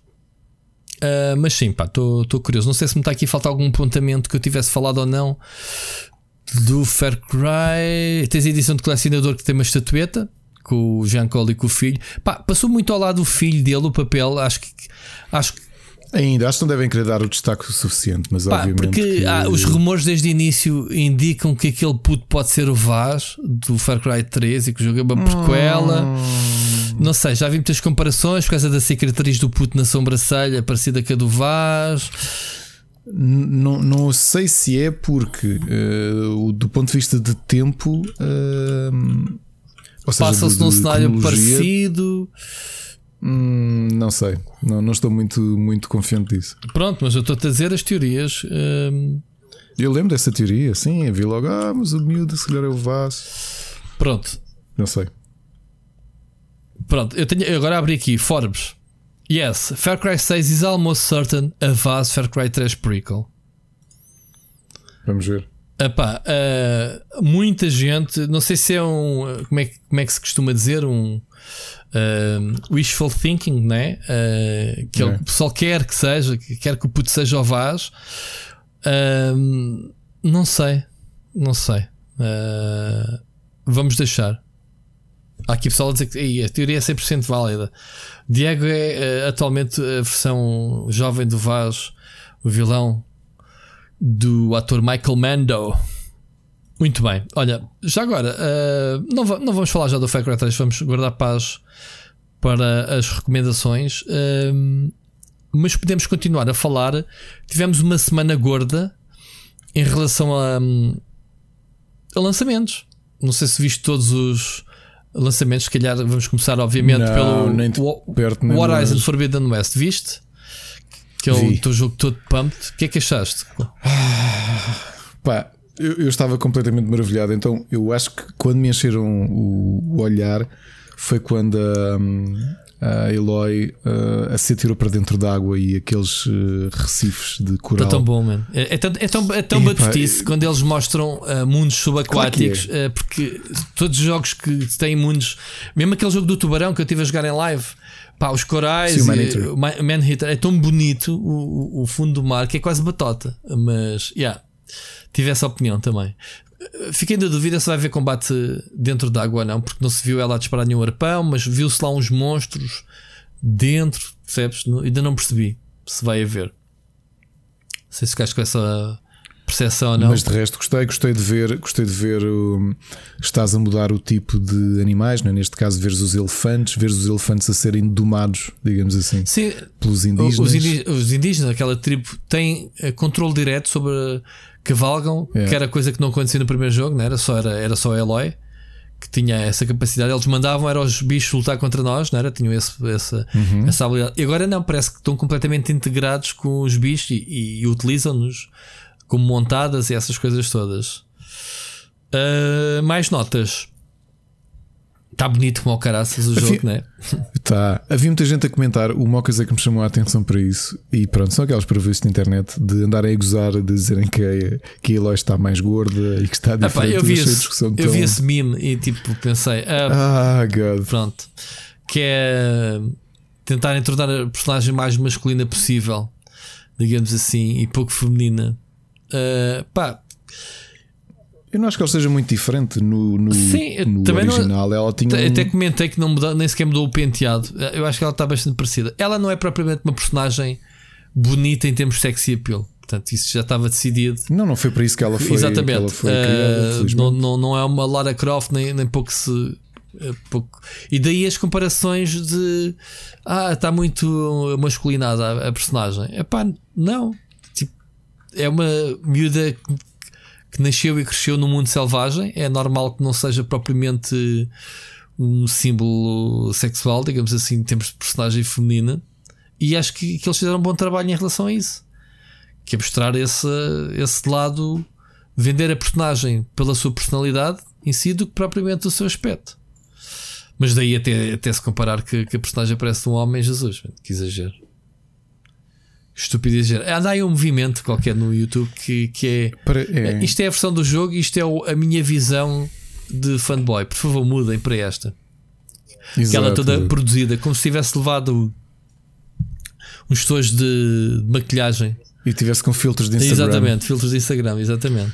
Toda pintada e não sei o quê. Olha, uma coisa, uma coisa curiosa eh, é que parece-me que os próximos meses, depois de alguma calmaria, os próximos meses já me parecem vir aqui com potenciais Se- jogos, sim, se bem que eh, estou- ou potenciais concorrentes a jogo do ano. Obviamente, eu não posso esconder que estou muito ansioso por eh, pelo Horizon Zero, Horizon Zero Dawn. Vou-lhe vou-lhe mas, a chamar mas não sei se sai este ano, É. pá, porque hum, eles ainda não anunciaram a data e foram sacaninhas nesse aspecto, porque eles não se querem comprometer. Ah, e estávamos a discutir isso. Pá, não há PlayStation 5 no mercado que justifiquem grandes bombas. Ahm, quando eu digo grandes bombas, estou a falar do Horizon, estou a falar do God of War, estou a falar desses. Mas o Horizon, sai no, o Horizon sai no 4 também, não é? Ah pá, tá bem, sai na 4, mas vais querer mesmo jogar o Horizon na, na 4? Eu não, mas repara, se eu não tivesse uma 5 e só tivesse uma E 4, esse- provavelmente ia arranjar E a, o- So- a, e a Sony, 4, sim. e a Sony vai- ia lançar só a versão PlayStation 4 do jogo? Não, ia lançar os dois, Rui. Quem tem o cin- a 5 joga na 5, quem tem a 4 joga na 4. Pronto, tudo bem. ahm, tudo bem. Eu tenho uma esperança que seja este ano. Parece-me que para estarem já a mostrar tanto, não me lembro da Sony anos anteriores ter, ter dado destaque a jogos desta maneira que não, não acabem por não lançar no, no, no mesmo ano. Bom, não é como a Nintendo que anuncia um jogo e é já para o mês que vem. Então, olha, aqui. Exato. É- é- agora, não, pior agora. Ou agora, já está. Já podem sacar. Estás a ver isto? Estás a ver isto? Exato. Podes no final já. desta de coisa. Epá, Aliás, estás a ver isto? Olha, desde ontem que o jogo está lá e tu não sabias. Lançámos o jogo há um mês e tu não, não sabias porque não foste és um loja. data miner, não vais lá ver o que é que há de novo. Hum, Exato. Mas pronto. Mas pronto, temos então um, o Horizon Forbidden West. Uh, pá, tudo no dia 27, naqueles dias a acontecer. O Far Cry 6 vai ser em outubro, dia 7 de outubro. Outro jogo que eu tive a acompanhar foi o Dying Light 2. Viste? Não. Isso estou completamente Olha, fora. grande jogo. Promete ser um grande jogo. Tu gostaste Adorei do primeiro? o primeiro. Adorei o primeiro jogo. Se calhar é dos meus jogos favoritos de zombies. Uh, epá, e tenho uma t-shirt já tão velhinha que continuo a usá-la mesmo naquela tipo rock and roll, uh, que é o Good Night, Good Luck. E eles continuam com esta máxima uh, e aplicaram agora o Stay Human. Basicamente, o jogo está parecido com o primeiro. Jogaste o primeiro? Não. Não, não é. Joguei. Pronto. Joguei, o jogo tem muito parkour, tem, tem aquela mecânica de, de dia. Os zombies estão, no, estão escondidos e não são tão perigosos. Mas de noite. A parte engraçada é que eu já te contei isto. Eu, eu, eu devo ser um bicho estranho. Eu, eu, tinha, eu fiz completion ao Dead Island. E quando fui jogar. Hum, quando fui jogar ao. Ao Dying Light. Ao Dying Light. São jogos diferentes, meu. Eu sei que são diferentes, mas para mim tinham o mesmo tom. Apesar de outros ter parkour, obviamente. O Dead Island é muito mais sarcástico, é muito mais. Uh, é muito mais série, filme de série B uh, de zombies. Uh, tem uma intro das melhores intros que eu já vi num videojogo. Uh, aquela, aquela apresentação. Aquele teaser. Aquele teaser. Não, teaser. Apresenta, a, a intro, a andar para trás da transformação, da miúda e não sei o quê. Sim, sim. Ah, pois era, pois Pronto. era. Pois era. Um, eles depois no 2 já nem foi feito por eles. O Dead Island 2 foi feito por outros gajos qualquer, não é? Acho eu. Um, o primeiro que ainda era a Techland, não é? A Techland, e a Techland está a fazer o Dying Light, depois ah. fez, está a fazer o Dying Light 2. Um, epá, eu acho muito mais clunky o, o, o Dead Island e essas coisas todas. É mesmo tipo uma jabardice, zombies por todo lado, apanhar armas, partir as armas, os rams eu, e não sei o quê. Eu, na altura, eu acho que contei, comprei o Dead Island 1 e estava em completion e tinha aqui uns amigos a beber café. E então estava a mostrar. Eu acho que estava a jogar com a personagem asiática foi com ela que fiz a playthrough. E eu tinha feito uma customização de uma, de uma katana com umas baterias, então ela dava choque, dava dano sim, elétrico. Sim. Eu estava a mostrar isto ao meu amigo, estava aqui a beber café. E pá, já viste, pá, estou a gostar imenso do jogo. Há uma cutscene. Quando volta da cutscene, a minha arma ficou bugged na cutscene e eu perdia do inventário. A minha arma que já estava tipo maxed out, estás a perceber? Eu perdia. E ele fez autosave quando acabou a cutscene. Eu pensei, a sério. Esse era um jogo que tinha, tinha, tinha os seus problemas. Yeah. Agora, o, o, o Dying Light era um jogo muito mais polido, mais, uh, muito mais experiente, uh, pá, uma história mais eh, negra, mais séria, que é mesmo tipo Campamento de sobreviventes, quarentena. Um, a cena do parkour é introduzida exatamente pela necessidade que tu tens de desenrascar, de, de nem sempre lutar é a solução, porque, como eu te disse à noite, os zombies transformam-se em, em. Eles nem sequer chamam zombies neste jogo, são infectados são, ainda são humanos, portanto, por causa da cena do Say Human, tu, tu, tu achas que para te manteres humano, porque neste mundo estão todos infectados, nesta sequela, pelo menos. Toda a gente está infectada. O que é que acontece? Tu, para te manteres humano, tens que fazer farming de um soro qualquer lá deles. Ou seja, há pessoal que tem que ir buscar soros para. Eles até têm uma pulseira, sabes? Como os astronautas, por causa da radiação, uhum. que é quando eles estão-se a mudar, estão-se a transformar. Porque eles não são zombies. Agora, não sei se, se, se, a mutação é inversa ou não, mas pelo menos a cena do Say Human, que é pá, vê lá o risco um, de transformar naquelas aberrações que são os, os, monstros, lá como é que eles chamam. E a cena é, é, é da praia. esta brincadeira, Rui, o jogo já tem, já tem quantos anos? Tem produção há boés. Já tem 6 anos. Sim, porque eles disseram que anunciaram um jogo cedo demais. Anunciaram um jogo tipo, olha, começámos a fazer o jogo e meteram logo o grande teasing. Mas, yeah, já está já tá um, um, bom tempo a ser feito. Quase que deu skip à geração PlayStation 4, se não me engano. Porque o. o... Sim, tu, estás, tu, tu estás mais entusiasmado com o Dying Light 2 do que o Horizon? Não, são jogos diferentes. Ah. São, são duas cenas diferentes. Eu estou entusiasmado. O Dying Light 2 tem, tem, tem outras cenas. Pá. O combate corpo a corpo Eles desenvolveram-no bastante bem, parece-me ser fixe. Tens a cena das escolhas, consequências, escolhas uh, uh, a curto, médio e longo prazo que te alteram a história, que te alteram a cidade e que te alteram o rumo da missão em si. Estás a ver? Epá, uh, epá, são, tanto Far Cry 6 como Horizon Dying Light 2 são os três jogos Open World e tu sabes que eu adoro jogos Open World. Às vezes é uma barrigada do caraças e farto, não é? Porque o ano passado, o Natal do ano passado foi horrível. Sim, foi, foi too much. Foi too much. Tu ainda jogaste Watch Dogs Legion? Não é pá, joguei, mas esse estava muito mal, foi o que valeu. Mas ainda joguei bastante. Uh, mas estava muito a mal. O, o Watch Dogs estava um péssimo jogo. Um... Epá, mas desculpa, enquanto tu falas, eu, eu cliquei outra vez no vídeo de gameplay é do Horizon uh, Forbidden uhum. West. É impressionante. O, o, original já era impressionante para a geração de PS4, mas este Forbidden West, as vestações, o comportamento da, do cabelo dela, que é assim meio rastas, meio repara, tranças, meio repara, repara na personagem como um todo. Todas as coisas que ela tem agarradas ao corpo abanam, parecem objetos independentes. As, a, a, Isso, a sim, corda, sim. as roupas, os, os, utensílios que ela tem, as armas, tudo parece independente. Está muito bem feito nesse aspecto. Nesse aspecto, no aspecto Isto geral. é das coisas mais next gen que. que tu agora é? começa. Nós vimos o. Nós vimos o o Return, o Returnal é um bom jogo. Nós sabemos também as limitações que a House claro. tem, mas ainda assim tu notavas que já estavas numa sim, nova sim, geração. Sim, sim. E, e, a, uh, e a partir aqui... daqui vais começar a. E a partir daqui vais começar a notar isso uh, nos jogos. Uh, tu ainda tens a questão que é só tens a PlayStation a dar o exemplo, porque já tens alguns jogos, agora vai ser para o mês, mês que vem, hoje é dia 1, sai, este mês o, o Ratchet Clank, já podemos dizer este mês. Uhum.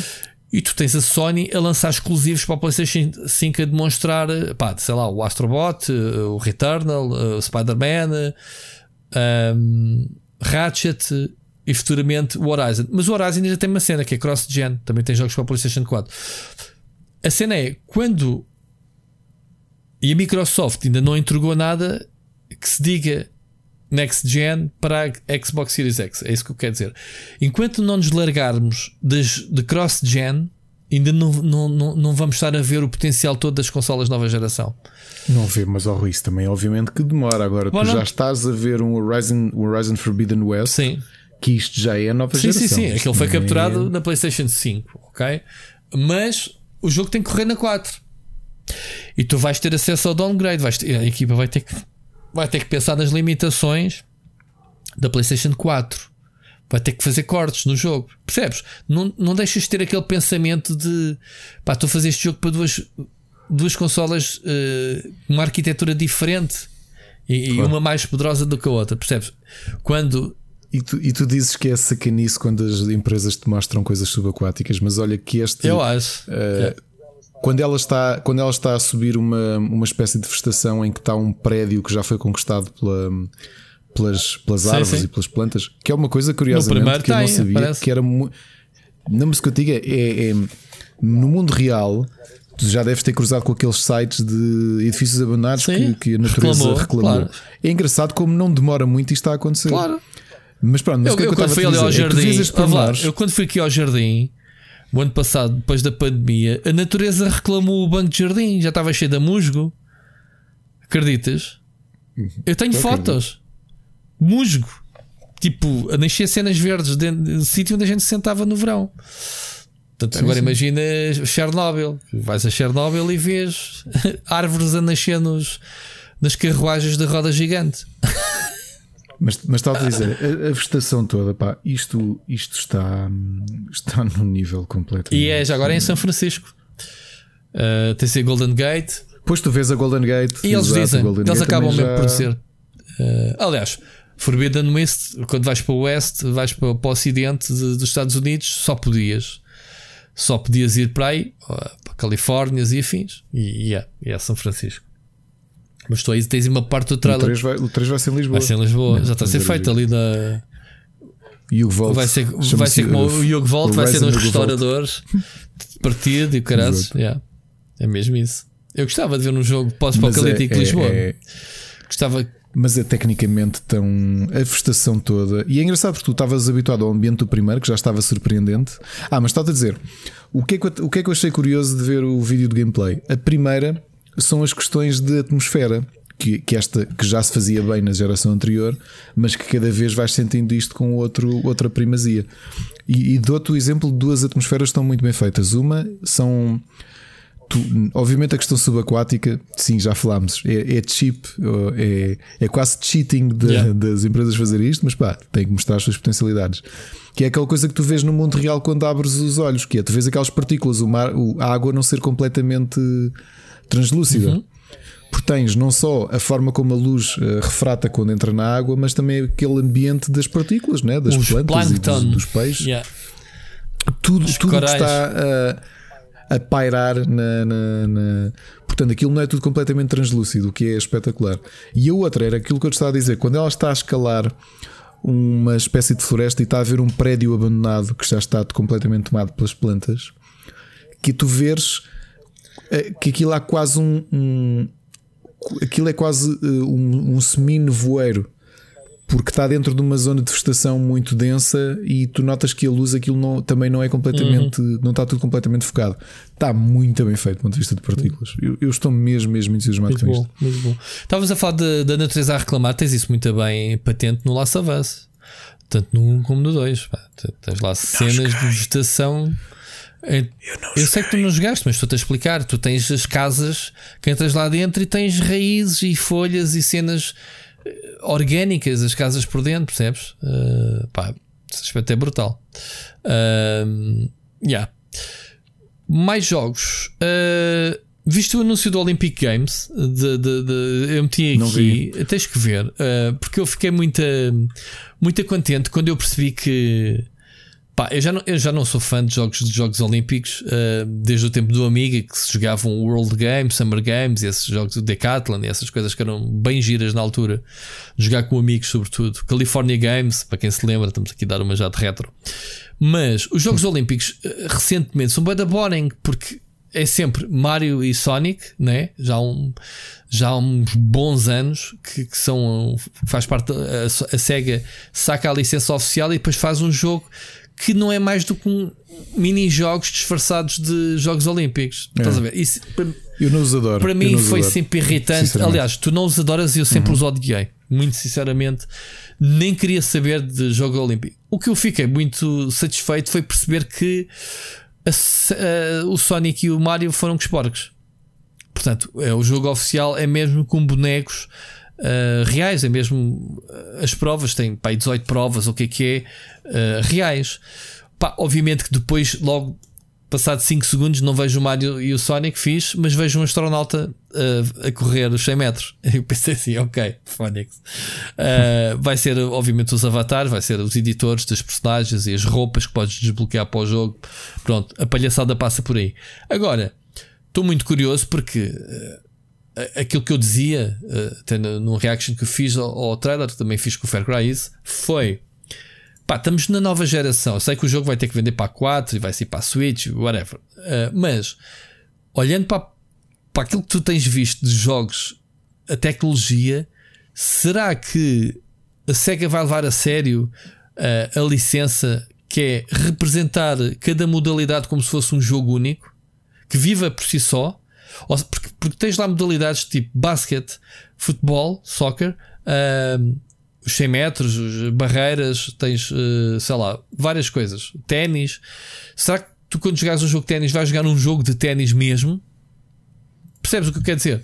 Ainda estamos aqui muito ligados à cena dos mini-jogos. E isso é irritante. Não parece. Que é, bora meter 500 uh, mil, uh, neste caso são 18 modalidades, mas depois nenhuma é profunda. Estás a ver? Uh, uhum. Vamos ver. Uh, é a minha curiosidade só que o jogo é até que ponto é que em 2020 ainda vamos estar a jogar mini-jogos ou então jogos uh, particulares. Ok? Sobre isso. Aproveitando ainda a cena da SEGA, viste os anúncios de Sonic? Também, também não viste? Não vi, vi, vi, as compilações e remasters. E Tens o, o Sonic Colors, tens Sonic Racer e não sei o quê para Acho que até é para telemóveis. Isto, estamos a falar da comemoração dos 30 anos do, do, do Sonic. É o Sonic, Sonic Dash, espera, o Sonic Racer, tens 10, o Sonic Dash que eu ainda joguei um tempo com o meu tens filho. outro qualquer, acho que eram três. Um, e depois tens um teasing. Uh, já acabou a apresentação, tipo, nada de especial foi apresentado. E vês um ah, ainda temos aqui mais uma coisinha para mostrar. E vês o Sonic a correr, tipo, Sonic 2022. Tipo, já perderam o comboio da comemoração dos 30 anos. E vai ser em 2022 o um novo jogo de, de, principal, digamos assim, não é? Uh, se for tão bom como os uh, tridimensionais que saíram os últimos, for, uh, podem uh, pô-lo é, num sítio é que eu sei. Pode, é que pode, mas é que podem já metê-lo. Não é preciso porem o Sonic a correr que nem maluco. Eu duvido que eles consigam trazer o Sonic. Depois de vermos, por exemplo, o Balan, que não tem nada a ver, mas pronto, Balan Wonderworld, uh, que é tipo. Ou Wonderland, como diz outro parvo. Como é que é? Balan Wonder quê? Wonderworld, Wonderland, Wonderland, como eu dizia. Desse parvo que escreveu a análise. Bom. Um, mas pronto. Não, não... Pá, repara, é, entre o Lost World que eu detestei, detestei, e a primeira vez que o joguei foi no, no showroom da Nintendo, porque o jogo saiu para Wii U inicialmente. Qual, qual? Wii U e 3DS. O Sonic Lost ah. World, horrível. Uhum. Horrível. O Sonic Mania é bom, mas nós sabemos porque é que ele é bom. Porque é clássico, porque é um retro. Yeah. Um... Depois os Sonic Booms são horríveis e, e, é, e, é, tão estranho porque eu vi a série de animação toda e adorei a série. Fala nisso, vai estrear para o próximo mês a série do Sonic na Netflix. Mais uma? Eu não sei se é mais uma, se é uma antiga, agora não tenho a certeza, não percebi. Se é, se é o que já existe ou se eles estão a fazer qualquer coisa nova. Uh, a Sega anunciou qualquer coisa nova com a Netflix. Agora não sei se aquilo que vai estrear para o mês que vem, se é alguma coisa nova, se é recaustado, não tenho a certeza. E eu, eu, tenho pena porque, por exemplo, as bandas desenhadas de, de, do Sonic são boas. O jogo da BioWare é bom. O... Jogaste o jogo da BioWare? Hã? Sonic? Qual? Phonics, man. Tu não sabes que, que a, a, BioWare, nos seus tempos áureos do, dos RPGs clássicos, fez um Sonic RPG, caraças? The não. More You Know? A sério, Ricardo Miguel? The More You Know, não sabia mesmo, de todo. É pá, é pá, mas isto é muito mal, mas isto é, vou, já vou despedir-me. Então não sabes que. Uh, uh, o que o, o Dark Brotherhood nem o joguei. Nem a sabia. BioWare fez não um sabia. Sonic RPG logo assim. O Sonic Chronicles, não sabia. O Chronicle, sim, sim, sim. Não sabia. Boa. Não sabia. Pronto, então tens que ir jogar. Oh Rui, vai. Aqui é mais um jogo para procurar para a DS. Sabes que eu gosto sempre de desenterrar jogos da DS. Agora, se ele vale a pena ou não, vamos ver. Não, não, era bom. Man, isto era um jogo da, da BioWare, meu. Era um jogo dos tempos da BioWare pré-Electronic Arts. Opa, pode não ser o Mass Effect ou um Baldur's Gate. Ok? Sim, mas para DS. Mas era um, era um jogo que, se bem me engano, andava na casa dos 7, 8 e em 10. Olha, sabes uma coisa que eu achei que estava aqui uma oportunidade perdida? Quando eles mostraram aquele, hum, aquela coletânea de jogos uhum. antigos, eu achei que faltavam dois e fez-me um bocado de confusão. Um deles foi um jogo que me marcou, fiquei com o jogo na cabeça, porque ele foi anunciado no Templo dos Jogos e deve haver, deve haver pouquíssimas cópias do jogo. É um spin-off chamado Knuckles Chaotix que saiu para a 32X. Ok exclusivo 32x. E faz-me confusão como é que o jogo não sai nestas coletâneas. Ok? Porque mostram os Sonics todos, retro, até ao 3D, não é? O 3D também entra, não entra? Não faço ideia. Nesta coletânea acho que o Sonic 3D também entra. O 3D Blast. Uh, pá, que é um jogo que eu, que eu comprei para Saturn e, e o jogo não é tão bom como. como... Eu, eu resguei-o há pouco tempo e pá, se aquilo foi a tentativa do Sonic de chegar ao 3D, coitadinho. Pá, eu, eu... Mas pronto, mas tens o Knuckles Chaotix, que era exclusivo da 32X, e eu pensava que eles iam colocá-lo nesta coletânea, porque fazia sentido. E o outro foi um spin-off do Tales, que só saiu para a Game Gear, o Tales Adventure, que também não saiu. Ok. Ok. Olha, estava aqui pesquisar. Porquê? Já agora, porquê? O Tales Adventure, se calhar a maior parte das pessoas não conhece, mas o Tales Adventure foi um jogo exclusivo da Game Gear que era um Metroidvania. Ou um Metroidvania-ish hum. uh, do Tales. Epá, e que não. Uh, teve umas inclusões, foi, teve umas inclusões na, no Sonic Gems Collection, que é o de GameCube, uh, mas tirando isso, acho que está completamente off. Portanto, o Sonic tem um hábito de fazer estas coletâneas. Eu comprei uma, comprei a da. Comprei o Sonic Jam da Sega Saturn. Porque, epá, porque eu adoro Sonic e adoro os Sonics atenção antigos, que, então era, atenção era que este remaster para, para a Switch é o, é o Sonic Colors, que foi um jogo muito bom da Wii. Foi, sim, senhor. Foi, sim, senhor. Um, Mas mesmo Generations não, são, são bastante bonzinhos. Generations são os de DS, Hum. não é? São os Generations. Tu jogaste os Gen- Generations, não são nada DS. São de- não, eu de- joguei na de Wii, joguei, 3DS. joguei o Colors, joguei aquele em, que- em que havia a versão eh, em que ele se transformava em lobisomem. Que eu já não me lembro. Ah, isso era os do Night. Night. Não era? O Secret Rings ou Black Knight. Era Joguei isso, não era? coisa assim. Eh, Ah, esses, esses não. Esse e o Shadow, o Shadow da o Hedgehog Shadow, também pronto, também o joguei. Shadow. Pá, não tenho memórias porque yeah, também não gostei muito. Mas olha, estava aqui à procura do Netflix para dizer qual é que era a série. Desculpa, mas tens o Sonic Rush. Rui, tens o Sonic Rush que era muito bom. Ok, Que era, um, era, um, era a série da, da Nintendo DS de Sonic. ok, ok. Estava-te a dizer que estava aqui à procura no, no Netflix do, do, do Sonic, a, a pesquisar e entrei mesmo no Netflix. A Netflix tem um grande repositório de, de séries do Sonic. Tem, tem. Tem, o meu filho já viu Tudo. praticamente. Sonic. X, Sonic Boom. E depois ainda tens aqui os, os títulos Tem o Sonic Underground. Títulos- Ainda tem, não tem? Underground. Nós andámos viciados na Acho- música, que é a série dos anos 90 do Sonic. Não tenho a certeza. Mas pronto, depois vendo uh, cenas uh, relacionadas, tens o, o Pac-Man, as aventuras fantasmagóricas, não sei se viste. Vi Ah, também. Que é mais recente, já é Mas 2014. a- digo-te, a série de Sonic Boom é muita gira. A série de Sonic Boom dá 100 a 0 ao videojogo. O que eu sei que não é, não é dizer Eu muito. lembro que na altura foi feito o jogo, o jogo e a série ao mesmo tempo, não é? Sim, mas a série é muito melhor que o, que o, que o, que o jogo. Portanto, é daqueles, daqueles casos estatisticamente improváveis que é a série é baseada na- no jogo, mas saem os dois assim, em simultâneo. Só que a série é melhor do que o videojogo. Normalmente nós queixamos do inverso, não é? Muito bem. Olha, nem sabia que havia aqui tanta coisa de cenas para miúdos. Mesmo coisas adaptadas a A série jogos. Pac-Man não é, não é má, é gira, mas o Sonic Boom é realmente uma boa série. O Underground, o meu filho também viu tudo e nós andávamos viciados porque tu se calhar não te lembras da música ou não conheces. A música do genérico é muito gira do Sonic Não. Underground. É mesmo daquelas old school com guitarrada, uh, fica-te no ouvido, não, não consegues esquecer a música. Muito bem, muito bem.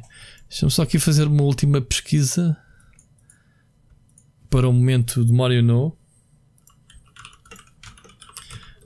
Mas obrigado, olha, acabei de sair daqui com mais um jogo para. Tu sabes sempre que eu todos os anos, nas férias, o ano passado não fui de férias, este ano se calhar também não vou. Mas sabes que eu gosto de passar um jogo de DS que nunca joguei eh, nas férias de verão. Olha, é? co- confirma-se. Era uma vez a vida, está na Netflix. Sim, Rui, foi aí que me ouvi. Foi. Já e falamos era uma vez nisso. espaço? Não. Foi. Pronto, estava aqui a abrir. Era uma vez o espaço, não estás. foi. Ok. Nem era uma vez o homem. Muito bem. Estava a ver aqui cenas antigas de desenhos animados. Muito bem. Isso é para outra conversa. Ahm, Mais coisas. Viste os anúncios de Dragon Quest? Eu não vi, mas tenho aqui anotado na esperança que tu dizes que és fã. Vi, vi porque vais ter o remake Sim, do, do três. do, do é Sim. o 3 uh, HD Remaster. Excelente. E, vai, e tiveste o pequeno teaser do 12. de 12 que não mostram nada, senão logotipo. Mas eram 4 jogos. Os outros. Sim, sendo que o Dragon Quest 12 uma particularidade que é a primeira vez na história que vais ter um, worldwide release. Porque normalmente tu recebes os jogos de Dragon Quest, inclusive os builders, uh, um tempo depois do. Ah, mas isso é a estratégia da. Square a querer ser cada vez mais ocidental. E, yeah, Ele já não ganhou dinheiro só a lançar cenas no Japão primeiro, portanto, isso esquece. Mas quais é que são os outros dois jogos? Uh, deste conta? Hum, Eram, eram quatro é cenas, mas não, não me recordo também. Pronto. Ahm, mas isto é só teasing desta, então do Dragon Quest 12 até que chegue, provavelmente. Ah, vamos ver. Será que se vai manter a cena do ser lançado para a plataforma que mais vende, em exclusivo? Ou já se deixaram dessas tretas? O 11 já saiu em todas, não foi? Pois, Foi. esquece. Ah, muito bom. Ricardo, temos aí um tema que foste tu que meteste mesmo agora. Isto é quentinho. E já agora, Un- Unreal Engine 5 confirmado do Dragon Quest 12. Ah, é? Ok. Yeah. Já agora, antes de mudarmos, deixa cá. Aproveitei nesta comemoração dos 35 anos do Dragon Quest. O que é que é? É um puzzle game free to play para iOS, que é o Dragon Quest Cashi Cashi. Ok. Uh, Dragon Quest Treasures, que é um spin-off Ah, do Dragon Treasures. Quest 11 Sim, sim, sim. Echoes. É. Ok.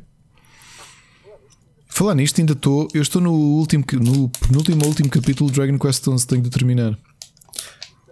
E portanto, vais ter o remake de Dragon Quest 3 que vai estar no estilo do Octopath Traveler Hum. e do, do Project Triangle Strategy, lá como se chama Ok. o jogo. E é isso, não é? E já tens o nome do próximo jogo, chama-se The Flames of Fate. Estou ansioso, por acaso estou, estou ansioso, digo já. E mesmo para jogar o remake do 3 com o visual do. com este visual 2D e Vais fazer, meio. vais, pá, vais fazer maratonas como o Final Fantasy desde o primeiro até o último?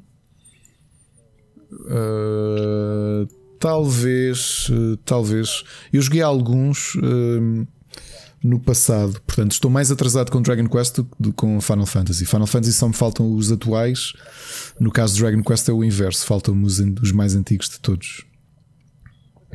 Mas é possível, é possível que seja uma boa forma de comemorar os 35 anos da, da série. Que a, malta, que a maior parte das pessoas esquecem que é realmente o pai dos JRPGs. Muito bom. Próximo tema: Thundercats. What? É verdade, olha, caiu-me mesmo agora, portanto isto é fresquíssimo. Podem ir buscar completamente gratuito. Foi feito por um developer eh, espanhol. Eh, fez uma versão 16 bits, um, um jogo de Thundercats a 16 bits. Eh, podem jogá-lo na Mega Drive se tiverem um, um Everdrive, ou então jogá-lo no computador. Ele até sugere aqui emuladores. Podem vê-lo na página do itch.io dele. Uh, neste caso é nova32-entertainment.itch.io e está lá o jogo Thundercats para Mega Drive, Yeah, também. feito por Bem, vizinhos ah, nossos é oficial. uh, A espanhóis. arte. Eu não sei como é que ele está a safar com isto, sinceramente. Estou aqui, tem o trailer e tem cá logotipos. Claro, Tem o logotipo, tem o logotipo oficial original. uh, não sei como é que ele está a fazer isto.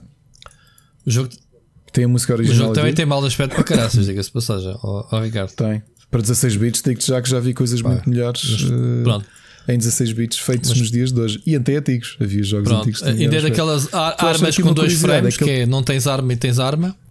Que é quando aparece o Sim, pau. E também estava a ver que tem, que tem sistema de password para save. Depois, será que usava-se antigamente? Passavas nível, dava-te a password, só que ele agora dá-te a password yeah, quando estás no nível. Faz sentido. Olha, um nível em que controlas a nave do Thundercat, já nem me lembrava disto. O, ca- o tanque. Uma nave, uma banheira voadora, e um tanque. Estás a ver isso? Ah, o, do, o que o Lion tem. Mas o jogo tem, Tem tão mau aspecto. aspecto. É o melhor de 16 tudo é as mas- artes que são oficiais. Pois, pois. Bom, fica Pois, aqui a. é. Fica aqui a. É uma A sugestãozinha acabadinha Pá. de sair. Não sei se isto vai ter um takeover entretanto. Eu estou a estranhar como é que alguém tem. eh, lança um jogo com a música, o logotipo e os Thundercats. eh, mas pronto. Muito fixe. Muito fixe. Já é muito fã de Thundercats. Olha, eu sei que o João é um deles, não é? O João Machado. Eu sou tremendamente fã Mas tu és fã de tudo, man. meu. Tu não contas. Sou nada fã não de és, tudo, mano. mas Thundercats. Depois vês, depois vês no episódio. Thundercats durante muito tempo. eh, aliás, Transformers acho que sempre esteve acima de Thundercats, mas Thundercats era, era a coisa. Tu, meus tu- VHS, tu- também pegavas no chapéu de chuva e fazias aquela cena do Thunder, Thunder, Thundercats. Não?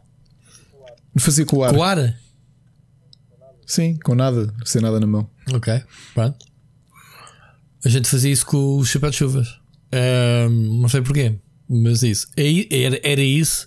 E adorávamos quando estava a chover para levarmos os quispos com, o- com o garruço. E andávamos à chuva. Porque, porque aquilo eram os nossos capacetes do, do Battlestar Galáctica. Tipo, eu era o Apollo, o outro era o Starbuck e andávamos a fazer aquilo, os sons os contra os Silence, mas, era, mas só quando chovia, que era para metermos o capacete, para metermos o barrete na cabeça com os quispos e pronto, andámos a correr feito para vinhos. Agora, esta memória, ai, realmente, velhos tempos, pá, velhos tempos na trafaria, pá, em que se faziam coisas engraçadas, os putos se divertiam. Enfim, vamos continuar que ainda temos mais coisas para, para discutir. Ahm, Qual é que já me perdi? Olha, ainda há bocado estávamos a falar de microides por causa do Bernardo Socal e temos aqui um jogo que foi uh, ressuscitado. Yeah. Eu trouxe provavelmente o Sírio é que disse que olha aqui se havia para a Mega Drive e eu tem muito bom aspecto, o Ricardo deve conhecer. Relembra-me lá, o original era Infogram, não era? Eu joguei não, conhecia, não conheço, não, não conheço. O Ciro é que disse: Olha, isto não é série nova. Eu disse: Pá, isto tem muito bom aspecto. Plataformas 2D, olha uhum. que isso já havia para Mega Drive. Eu, ah, é, fixe. O Ricardo.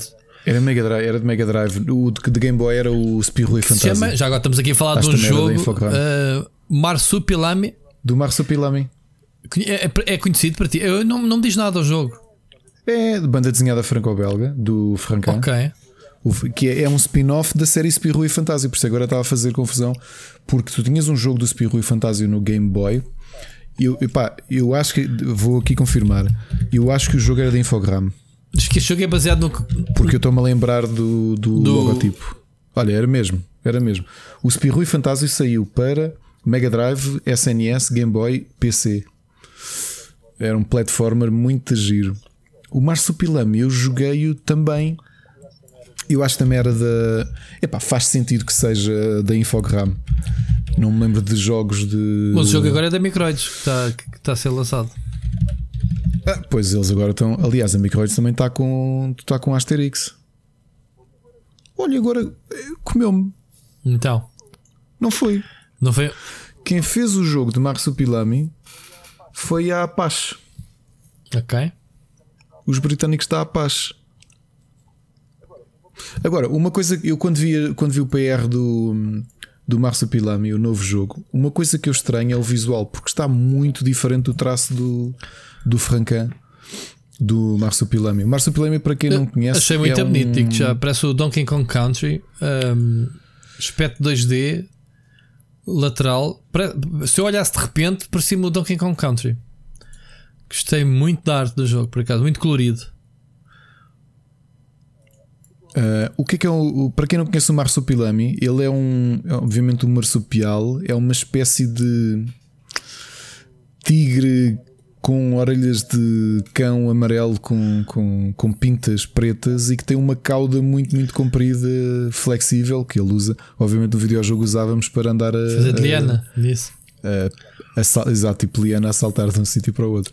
Mas é engraçado ver este, este hum, Marsupilami novo, porque tu, tu vê lá, cá embaixo, na, neste no site da Microids, tu tens aqui edição especial. E se tu vis a figura da edição de colecionador de 14 cm, aquele é o aspecto do Marsupilami. Ah, clássico. clássico. Ok. E o jogo está diferente. Está mais. O jogo está aqui está mais fofinho, mais contemporâneo. Sim, mais, mais, mais atual. É, é. Tem razão. Pronto, é a homenagem. Aí é a ligação né, ao, ao, ao Lega. Mas está com ar, tens toda a razão, tem mesmo ar de Donkey Kong Country. Muito colorido, muito. Muito tropical, muito floresta. Tá, tá, está muito giro, está muito giro. Os personagens estão Vê, vê o trailer porque só está imagens, mas o trailer ainda é mais bonito, em movimento. Já agora, por curiosidade, fica já a informação: o Marsupilami Hub Adventure sai dia 16 de, de novembro deste ano para PS4, Xbox One, Switch e PC. Uhum. Muito bem. Portanto, a Microids nos últimos anos parece-me estar revitalizada. Não... Pois. Aliás, uma coisa que eles acabaram de lançar, eu até pedi um código, mas avisaram-me que não há que, que não há de código digital porque o jogo vai ser só físico. É hum, a coleção de Oddworld eh, que saiu para Switch. Pois é, eles, eles ficaram com a, como distribuidores da, da Woody World's Inhabitants. O Soulstorm é deles Sim, também. Exatamente. Mas é, curioso. Sim. Curioso mesmo. Vão ter o. E, e portanto, vão, ter o, Vê, vão ter o flashback. Vão ter, os Smurfs também são deles, os jogos da Asterix também têm sido deles. Eu não joguei nenhum. O Black Sad eu tenho instalado, eu comprei-o e ainda não joguei porque eu gosto muito da banda desenhada de Black Sad. Não sei se alguma vez leste, é uma banda desenhada franco-belga. É com animais, uh, não é? Detetives. Sim, sim. É, exatamente, exatamente. Uh, e pronto, e tem o Siberia, tem, são eles que têm o jogo de, de os jogos do Garfield tem o Toki, também. O clássico. O Toki, Toki do Amiga. E hum, acho que foi o Miguel, o Miguel Cruz é que tinha a edição, não sei se foi ele ou não. Se uma edição especial do Toki. O, o Sírio comprou. Que tinha uma, uma era uma espécie de máquina de arcada que tu colocavas lá a Switch. Ah brutal. Eu não sei se, se foi se o Miguel, se também o, Sírio. Eu, por acaso eu gostava muito de jogar É. este jogo, pá. Quer ver se eu compro? Eu gostava muito do Toque no Amiga, pá. E na máquina, arcade também joguei. O toque. Oh Miguel, oh, oh, Rui, eu talvez te possa. Isto agora estamos a falar em direto, mas eu talvez tenha um código a mais que te possa A oferecer. Eu sério? É pá, confirma já que eu meto já a instalar enquanto estamos aqui. Estás a brincar? Não dizes nada ao Tá pai? Então, vai avançando. Então vá, manda lá, manda lá, manda lá. Isto é tão giro. Tens? Faço já live disso. Tu Vá, vê, vai lá ver. António, Vá, vá. Ver. Já não me calo. Já temos aqui programa para, para render. Bom, vamos continuar enquanto procuras aí. Olha, a cena mais importante deste programa tem a ver com a Switch, ok? Duas coisas. Em primeiro lugar, viste a cena da Valve dos rumores de querer lançar uh, uma, um computador portátil tipo Switch? Rui, não estranho. E queres as boas notícias ou as boas notícias? Vai mesmo ser verdade. Pessoal, e outra coisa.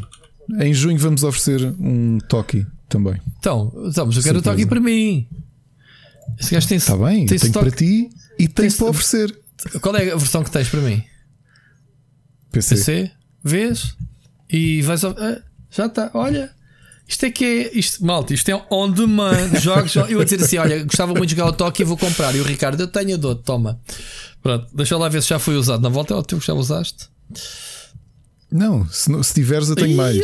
boias. Já, com- Eu já comprei vários Por causa vezes. dos bundles que vem. Dos Ah, bundles, tá bom. sim. Vê lá. Está bom? Não sei como é que se mete os jogos. Estou a brincar. Steam. Está tá aqui. Estou a giro. Vocês aqui, olha, estou a redimir o jogo. Já tens, acho que ainda vou jogá-lo antes de acabarmos o programa. Que é- pá, isto só acontece neste podcast, man. Este podcast tem esta magia de. de- é, é Natal. O Ricardo acabou de me oferecer o Toki, malta. Um novo Toki que eu queria muito jogar, mas não o tinha comprado. Muito bem, mas olha, Tu sabia- É, é assim. eh, és um, De és um humor, pá, gosto muito de ti. Eh, não te digo assim, prometo retribuir, porque não há nenhum jogo que tu não tenhas e que não compres, portanto, eh, muito difícil te arranjar um jogo. Mas pronto, eu, eu pago-te em miminhos, como se costuma dizer. Oh, tão bom. Oh, em Eh, sushi. e um sushizinho. Olha, Rui, eu não estranho, eu não estranho porque tu sabes que há, umas, há uma semana eu fiz aqui uma experiência que acho que não falei no podcast, mas que eu andava há uns meses a querer, a querer experimentar uma coisa. Uh, todos sabemos que o iPad tem as limitações que tem por causa do da Apple ser muito fechada. Mas eu tinha comprado um comando Bluetooth extensível que dá para funcionar. Tu colocas a tablet ou o iPad como se fosse uma Switch. E no outro dia experimentei fazê-lo. Instalei a app no, no Android, comprei uma tablet Android de 10 polegadas e instalei a app oficial do Steam e fiz Steam Link a partir do meu computador. E estive a jogar com esse comando. Epá, é uma maravilha. Eu já me lembro o que é que estive a jogar, mas era um jogo qualquer recente e eu estava a jogar na cama Epá, mas, com um ecrã de 10 mas hoje em dia já podes fazer isso com qualquer telemóvel, com o cloud, com o Stadia, não Eu sei o quê. eu sei, só que neste caso 10, 10 polegadas era a minha maravilha estar a jogar com uma Switch de 10 polegadas a jogar os meus jogos. A, cena é o interesse que a Valve tem. E atenção, que a Valve não é a única. Eu já aqui, não sei se já aqui falei, ou se, pelo menos já escrevi sobre isso. A Qualcomm também está a desenvolver periféricos. É que o pessoal não é portátil em si, ou whatever. É aquela imitação de chip dos Joy-Cons. Tipo, olha, isto é tablet, encaixas o, o comando, o Joy-Con. Porque os telemóveis de gaming topo, da, seja o da Razer, seja, da, seja os da Asus uh, e até da Lenovo, o Legion, os, os telemóveis de gaming, já trazem os comandozinhos mesmo, para encaixares no telemóvel, para fazeres como a Switch. Agora, que a Valve se vai outra vez meter na cena dos computadores eh, para lançar um portátil, até, até dizem que se chama Steam Pal, logo o nome. Ah, estás a ver? É- é- aquilo que eu quero dizer é isto não basta só teres a máquina, não basta só imitares ah, a experiência que é jogar. E, e repara, a Switch não se resume a jogares com ela em portátil. Há muita gente que joga em dock station. A cena da Switch é os jogos, man, é o catálogo, é a Nintendo. E o pessoal acho que ainda não percebeu isto. Sim, mas olha que o apelo pode ser eh, pode ser interessante, ainda que eh, se forem para os valores que estão a dizer, Qual é os valores? Eu nem vi, isso não vi, parece. Uh, a Inverse revelou recentemente que uh, alguns especialistas calculam que o valor pode ser próximo dos mil dólares. Estás a brincar? Vais pagar mil dólares para jogares uma imitação então. da Switch? Porque é um computador, lá está. Provavelmente. Pois. Epá. Ricardo, a sério? Faz sentido? Yeah. Não, não quando tens este tipo de, de soluções. Epá, se tu me disseres, ah, mas tu não podes jogar, uh, não vais poder jogar o teu Steam Link, a tua tablet com comando de férias. Epá, está bem, há outras soluções.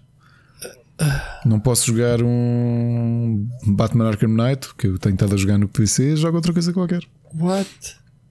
Mas depois tens mais de mil jogos para a Switch, man, se vais por aí a comparar. Pois. Ainda que tens sempre um problema, pá, a taxa Nintendo é tramada. Repare, eu acabei de mandar o jogo, acabei de dar um toque e comprei ao preço da chuva, né? Uh, agora na Nintendo não consegues ter, não consegues comprar jogos ao preço que compras no Steam, nem okay. de perto nem de longe. Ok, ok, estou a perceber.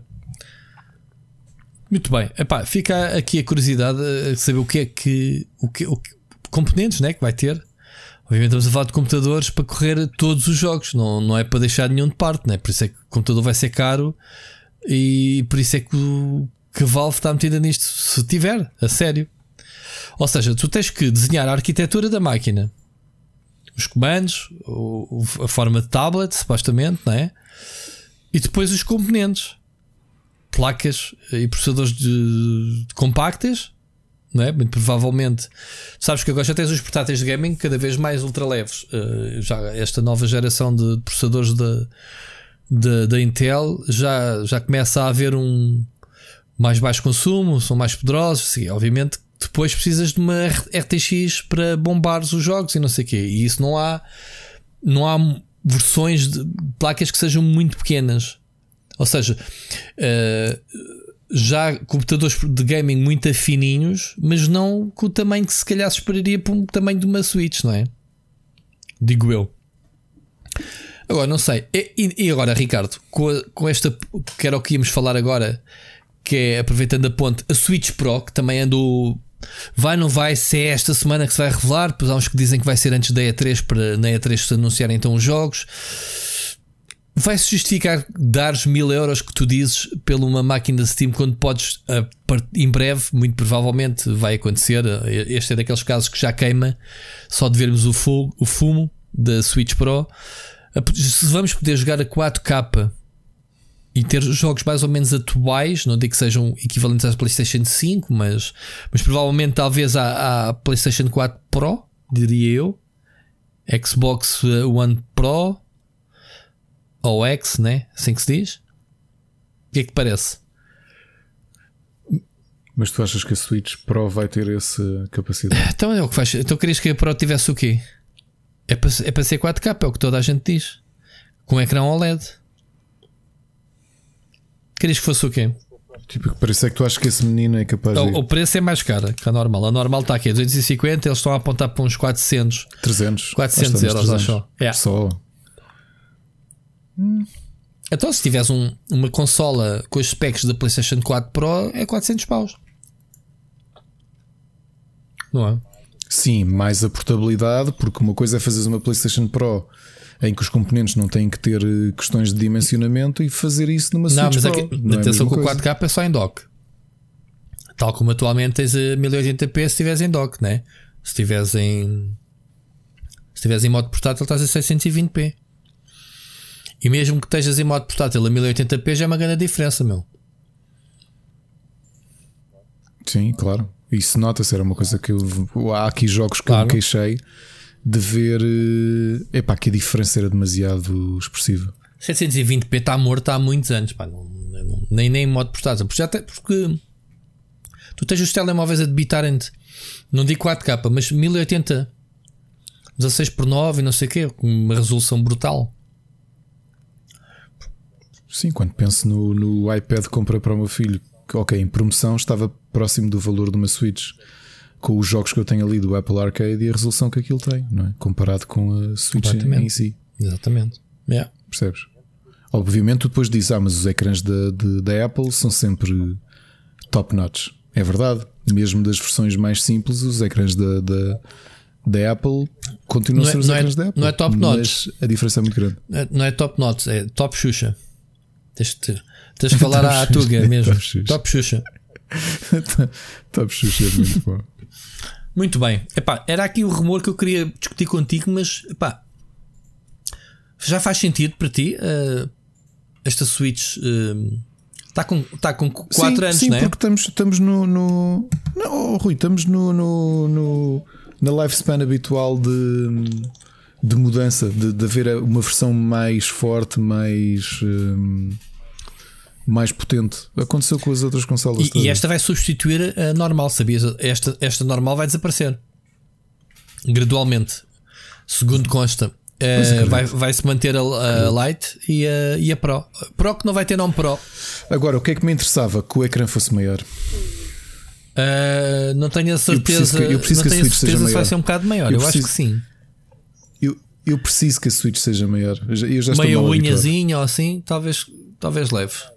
Não, mais, mais. Ser maior mesmo. Pronto. É o que eu digo. Esta malta tem que ir para o Simpal comprar um, um tablet que a Switch habitua-nos mal. Houve lá, no- eu, o- eu mostrei ao Mocas e mostrei ao Machado a fotografia da minha máquina, a minha tablet com o comando. Epá, se me vais dizer é portátil, pá, uma consola com um ecrã de 10.1 polegadas, ah, não se pode dizer que seja portátil, não é? Não consigo colocar aquilo no bolso. Como consigo colocar a Switch, mas há qualquer coisa de jogar naquele Mas é tamanho. portátil lá mesmo. Um, um computador portátil, não, não- lá por não conseguires meter no bolso, não quer dizer que deixe de ser portátil. Não Claro. quer dizer que não seja portátil. Para ti, só, exato. só o que se mete no bolso é que é Exato. portátil. Ó, então está bem. Eh, Se eu tiver aquelas cargo pants, não é? Largas da, da Mas resina, portátil qualquer, é com levares- aqueles bolsos gigantes, cabe lá um portátil. portátil é vais para onde tu quiseres. Eu, tenho, eu já me passou pelo, Eu tenho um portátil que não é portátil, mas é um portátil. Só que aquilo de portátil não tem nada, que é aquele Toshiba que eu tenho ali, o, o, o Cosmio, ah, que aquela cena pesa para aí 10 kg, quer dizer, andar com aquilo na mochila de um lado para o outro é para ficares marreco. Ah, pá, 10 não é quilos. 10 kg, mas ainda era daqueles que trazia os discos rígidos antigos, que trazia, trazia os que isso é edição 4 ginásio? cores. Ah, pá, eram, era- É portátil de edição era- ginásio que é eram os computadores ge- de gaming que a Cosmo tinha, a, a, Cosmo- a Toshiba tinha há, há 10 anos atrás, que era aqueles vermelhos Ferraris. Pá, aquilo até tem um comando à distância enfiado lá dentro numa ranhura. Eu já mostrei aqui em live, depois posso mostrar outra vez fotos. Tu pesquisa. Aquilo era uma máquina do caralho. Eu tinha, foram duas espaço mais, eu fiquei com uma. Eh, fiquei com um, que era o meu computador, era um computador para, para testar os jogos de PC e para trabalhar. E o, o outro computador já não sei quem é que ficou com ele. Se foi o Gonçalo, se foi o Jorge, eh, não sei o que é que aconteceu. Eram dois, foi uma, uma troca que fizemos com a, com a Toshiba. Agora, este computador é do caraças, meu. Mas, mas, mas lá dentro tinhas os componentes que tinhas numa, numa tower, uma desktop. Daí são maluquice do caraças na altura. Não havia cá distinção de ah, processadores e placas gráficas para portáteis diferentes das desktop. Aquilo era tudo mesmo. Aqueles discos rígidos, se eu tirar o disco rígido lá dentro, se calhar ligo aqui na torre. Que é o mesmo. Estás a perceber? Mas eram brutais. Bom, eu estou curioso para saber da Switch. Quem não dorme a pensar nisto é o Sírio. Ele está completamente doido. Um abraço para ti, Sírio. que Nos estás a ouvir neste momento, vais confirmar. Ele diz que. Ele, ele- E dorme, pá. ele tem que dorme. dormir, tem, ele precisa dormir. Ele diz que até tá, quer meter férias na, na E3 porque, pronto, ele, para ele vai ser anunciado em breve. 101%, como ele diz, de de confiança que vai ser anunciado e que vai haver de jogos a serem anunciados. Já a tomar partido da, desta Switch Pro. Muito bem. Olha, outra notícia que não deixa de ser irónico, já aqui falámos, que era o, no- aquilo que se via ao longe, que era o Destruction All Stars, eh, assim que desaparecesse do, do obviamente da PlayStation Plus, o jogo ia morrer, portanto nunca mais ninguém ouviu falar neste jogo. E então, notícia é que o estúdio decidiu que vai meter bots para compensar a falta de jogadores online. Tipo, no shit, son. Estava-se a ver à distância. O jogo, desde o seu lançamento, O meu filho não tem jogado porque anda a jogar Knockout City. Knockout City, mas joga muito isto ele ainda. Não, mas já foi aquela euforia. Aquela mês pois, e é o depois- problema. Não há jogadores para fazer matchmaking, então olha, vão jogar com bots. Ou seja, este jogo está Está morto. Olha, o meu filho anda, anda chateado é com o Fall Guys por uma coisa e eu tenho de, tenho de concordar com ele. Ele anda ali com anda um bug, na, pelo menos na versão PlayStation, não sei se no PC também, em que depois do match eh, aquilo buga e não chega a dar o, o, O loot? não chega a dar o loot. Sim, epá, e aconteceu já umas vezes. Ele olhou para mim e dizia: pá, isto é corrigido ou não vou tocar Claro. no jogo tão cedo. E é logo assim, a exigência do puto. Tipo, ou isto é corrigido ou, ou dá luta ou não jogo. Não, ainda por cima, porque nós comprámos um, andámos a comprar DLCs. Então ele dizia: pá, pai, tiveste, gastaste dinheiro, isto tem que estar a funcionar bem. E eu, ok, filho, é mesmo assim. É mesmo. Epá, é só agora uma história completamente. eh, Eu acho interessante a perspectiva madura como que o meu filho tem. Ele semana passada teve de extrair um dente. Uh, porque eu contei que ele teve uma cárie, era uma pintinha, tinha pai aos 3 anos. Aquilo na superfície parecia só uma pintinha no esmalte, mas ele, como tem um esmalte mais fraco como o meu, aquilo tinha uma cárie muito profunda que nem, nem dava para perceber à superfície. E então ele andou meses a tratar aquilo, tratamentos dolorosos para a idade dele foi, foi altamente doloroso. E a dentista não queria extrair o dente, porque dizer, pá, estar a extrair dentes de leite, isto agora está controlado, tem aqui massa, portanto, até ele se aguentar até nascer o próximo, é, é bom sinal. Pai, três dias depois de fazer oito anos, eh, o dente estilhaçou-se, ou seja, aguentou-se ali uns quatro anos com massa e estilhaçou. Tivemos de ir marcar de urgência uma consulta e a, a dentista, quando estava disponível, estava lá uma. pá, não lhe digo estagiária, mas uma mais jovem. E ela disse: Ah, queres que eu te extraia o dente? E não sei o quê. Ele disse: Ah, não, não. Ele, ah, preferes com a tua médica? E ele, sim, prefiro. E a conversa ficou por aí. Quando marcámos para ele extrair o dente, pá, olha o comentário dele. Íamos no carro e ele diz-me: Opá, eu não te cheguei a dizer, é que eu, eu não, não estava muito confortável com o suplente. Suplente. E eu, o quê? Co- Com a médica suplente, prefiro a principal porque ela tem mais experiência e mais anos de, de trabalho. Tenho mais confiança que seja ela a fazer isto. Já o discernimento. Houve, ele ia no banco de trás. do. Eu, ele ia no banco de trás e eu olhei e disse assim: Mas tu pensaste nisso quando? Ele, quando estava lá na. na ajuda-me, na cadeira de dentista, quando ela disse que queria extrair o dente e disse: Ah, se calhar preferes a tua dentista, ele disse: Ah, eu prefiro porque não, não lhe quis dizer que não me sentia confortável com o suplente. Mas eu assim, que engraçado. Capaci- capacidade de discernimento dele, brutal. Ouve, eu não- Epá, eu não tinha comentado nada disto, não lhe tinha dito nada. Eu disse, filho, tu é que sabes, o tu é dente é teu, tu é que vais ter que passar por isto, decide tu o que é que queres fazer. E ele, ah, se isto não está mal, eu espero uma semana para, para ser a minha a minha dentista a fazer isto. E, e já lá tem o outro dentro ou, ou não? Já está muito próximo, portanto, ele extraiu, pá, foi um altamente corajoso, tipo, aguentou ali a anestesia, arrancou o dente. Não, mas já, já está o outro a arrebentar? Já está muito Ah. próximo, felizmente. Vamos só ver se, se, se o espaço entre os dentes não fecha, porque às vezes pode acontecer. Daqui a um mês vamos lá ver como é que estão as coisas. Mas, mas é, o discernimento dele é que foi engraçado. Por isso, essa, esse comentário do epá, isto tem que ficar corrigido. Ainda por cima, ele sabe que, que nós conhecemos alguém lá na empresa e já me disse: pá, não podes, pá, não podes mandar uma mensagem para dizer lá se tomam atenção a isto. Isto é, olha aí. assim." Eu, filho, Tipo, mandei uma mensagem para eu tô- do puto quando crescer, vou recrutá-lo para, o- para o split screen. Não, vais, não, vai, não vai para o, para o Rubber Chicken, vou contratá-lo para trabalhar comigo. Tem mais futuro comigo. Exato. Vais ver. Muito bom, muito bom. Ah, pronto, então era só isto. Ah, um jogo que a gente viu que ia morrer à nascença, ou próximo, assim que obrigasse o pessoal a comprar o jogo, os jogadores iam desaparecer, como é óbvio. Como é óbvio. Mas o jogo ainda está gratuito para quem, para quem tem.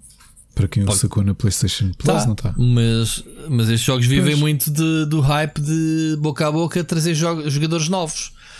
Porque o pessoal que fica farta-se né? É daqueles jogos que tu te fartas, meu. Percebes? E então o jogo tem que andar a renovar sempre para arranjar pessoal novo e, conteúdo e depois uns, recupera, uns jogadores depois puxem outros. Anda, E este jogo morreu por causa disso.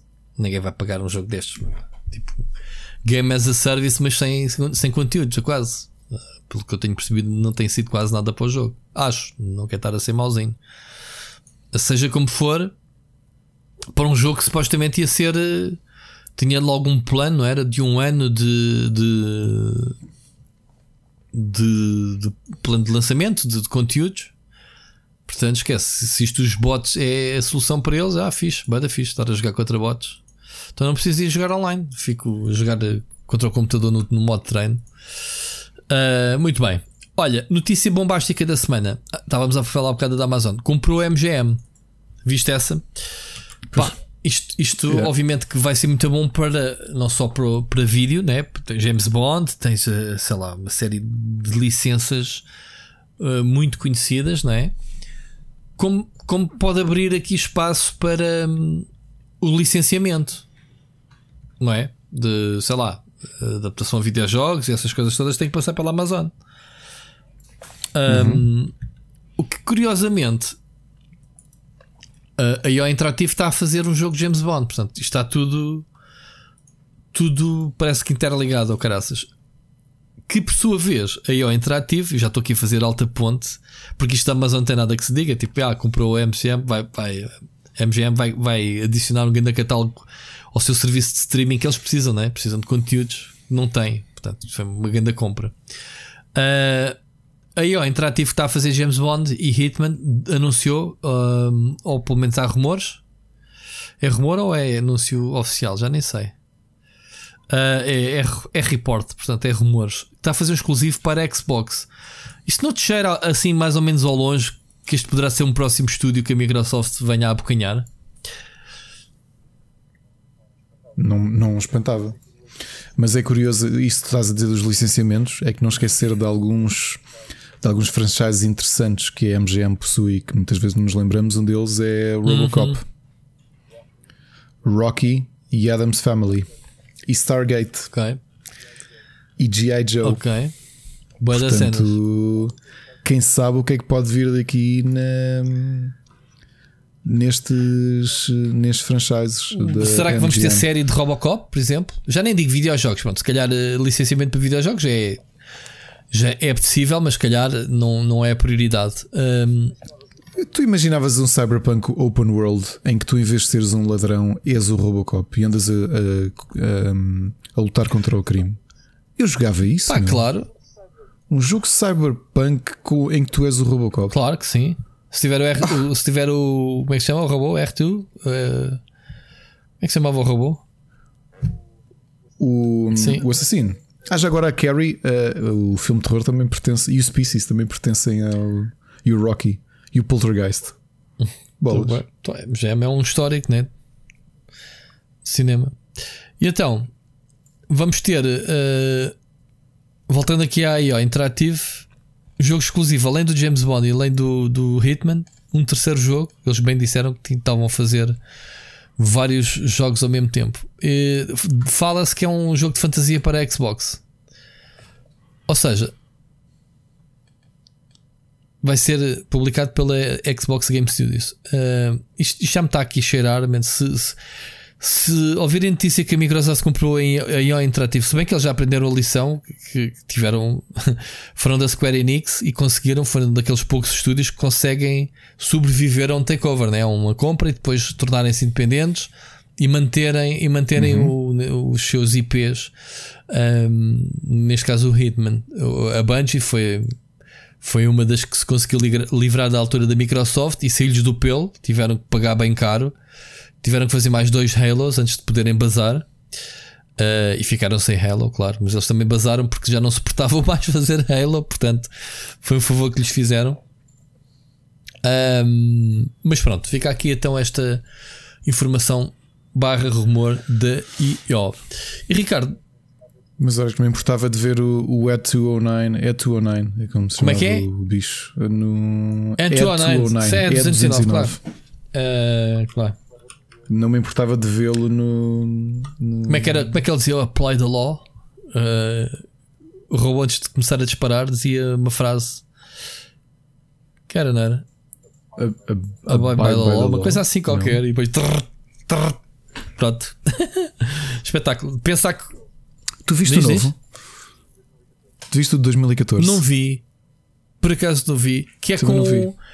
que é com, Com o ator do. do, com, com o ator do, do Car do Altered Altered Carbon. Carbon, sim, e que faz agora o, o For All Mankind também. Um, mas tem que ver, mas não sei se é bom ou se é mau. O- o- Já agora, que é um excelente vilão do, do House of Cards. Ah, é? Vilão? É. Eu é. gosto bem dele, por acaso. Gosto muito. muito dele. Quer dizer, epá, eu não sei se o gajo no filme novo se compara ao. Como é que ele se chamava? O Peter Weller, não era? Robocop eu... Peter, Weller, Peter Weller. Peter Weller. Se bem que a gente só vê a cara pouquinho, mas. Yeah. Uh... Sim, mas é o Peter Weller, estás a brincar. Tu não viste o Sons of Anarchy? Tu não bastava, ele entra e aquilo. yeah. não é? Completamente. Parte da leiça. Muito bem, porque estou com saudades do Son of Anarchy. Uh, sabes que está os Mayans na HBO. Uh, pois está, sabes que eu estou a então, pensar em, em, vai ver. em mergulhar depois, depois do. Mas é muito. Aliás, ele, ele faz um cameo também, porque tu tens personagens partilhados dos dois universos, não é? É, é um spin-off, spin sim. Os Mayans eram um dos gangues do, do Sons of Anarchy. Que eu gostava muito do, do líder deles, diga-se de passagem. Mas não sei como é que é a série.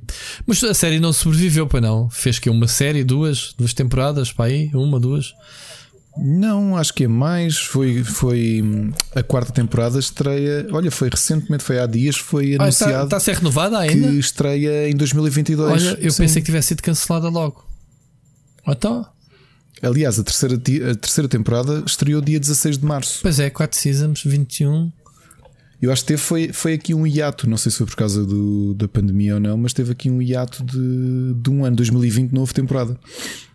Opa, uh, tenho que pensar. Eu adorei o Sons of Anarchy, grande série, malta. Porque não, não estamos, já estamos meio nas recomendações, né? mas pronto, já, já vamos oficialmente. Não adorei o fim. O fim é engraçado, mas era demasiado expectável. Infelizmente. Pá, yeah. Sei lá, mas reviravoltas muitas giras, man. E e a cena do, do a cena de dos compromissos de, do amor ao casaco e as cenas das tatuagens, a cena toda uhum. organizada, era, era giro. Era giro.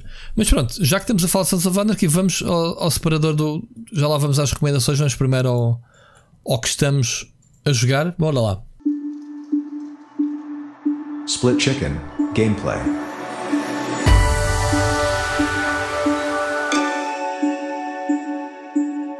Queres começar? Uhum. Bora, Sim. começa tu hoje. Olha, saiu hoje, a minha review deve sair amanhã. Pode ser que é provável que vá parar ao é, já, já há muito tempo não mandas uma review para cá depois das promessas que fizeste. Um, grande, um, um grande jogo. Estou a adorar. Se calhar foi dos jogos que eu mais joguei, tirando outro que não posso dizer qual é que é. Chama-se Mighty Goose. Tu ouviste falar deste jogo? É com ganso, não é? Afagar o ganso ou uma cena. É um ganso, é um ganso, é o Metal Slug, mas que tu és um ganso. Está muito bom. É, é, é, pá, muito, há muito tempo que não jogava um jogo. Aquilo é Metal Slug completamente, para o bem e para o mal. Os ataques são Metal Slug, o ambiente é todo Metal Slug, o que é um claro. elogio tremendo. É tu estás a jogar um novo Metal Slug, mas em que o protagonista é um ganso com, com um exoesqueleto. Okay. Houve, estou a adorar o jogo. Mesmo, mesmo, está mesmo, mesmo, mesmo. E, e tens um código a mais? E, não tenho código a mais, mas posso arranjar quem Como te, o Biomutant, te... que ainda estou à espera dele. Fogo. Eu também não arranjei para mas mim, o, gajo, sabes. Mas pá, mas isto, isto, é um Metal Slug mesmo em flash, digamos assim. Não, é todo, todo animaçãozinha tradicional. Está muito pixel art muito boa tu, tu, exato. Não, tu não vais, vais ficar Ricardo com essas, Top Xuxa, vais começar a usar essa expressão. Rui, está espetacular. Garanto, está tá mesmo divertido. Para quem gosta, de Metal Slug, este é um grande jogo. Mighty Goose sai. Aliás, desculpem, sai sexta-feira. Eu não sei se não estou aqui em cumprir com. Ninguém, ninguém te está a ouvir. Ninguém te está a ouvir. Eu não vou cortar nada. Ninguém te está a ouvir. Está trailer, man. Tu estás a discutir o trailer. Eu estou a ver o trailer. Olha, ele tem uma armadura, tem uma grande bazuca. Ah, sim, dia 31 de maio já podia falar. Pronto, então. Uh, muito bom, pessoal. Muito, muito, muito, muito bom. Uh, review então há de ser no final da semana porque há embargo. O que é que eu joguei mais? Este, uh, o Hoco Life é um jogo que está em Early Access no. Eu agora estou nesta de ver embargos para tudo, porque nem confirmei. Deve estar, deve estar ok.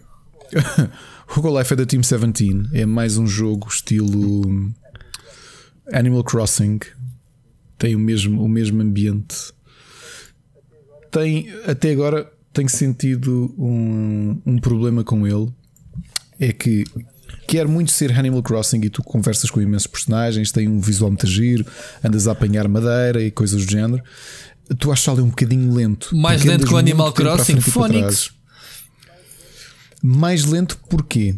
Porque o Animal Crossing é relativamente livre. O jogo, Epá, faz o jogo isso, até parece mais bonito que o Animal Crossing. Aqui não. O jogo é mais bonito que o Animal Crossing. Uh, e por isso é que me agarrou logo. Ainda está em early access, também é. tem esta, esta questão. O que eu estou a achar neste momento é que passas muito tempo. Agora vai falar com eu não sei quem, e eu não sei quanto vai te dizer dar uma quest, e tu vais fazer aquilo, e depois voltas.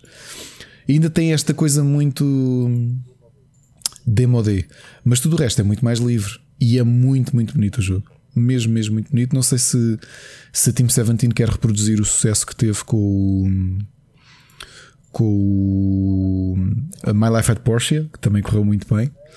Mas eh, há aqui há aqui qualquer coisa de, de bastante divertido neste, neste jogo. E pá, vamos ver nos próximos meses. Vou-vos dizer como é que a coisa está a correr.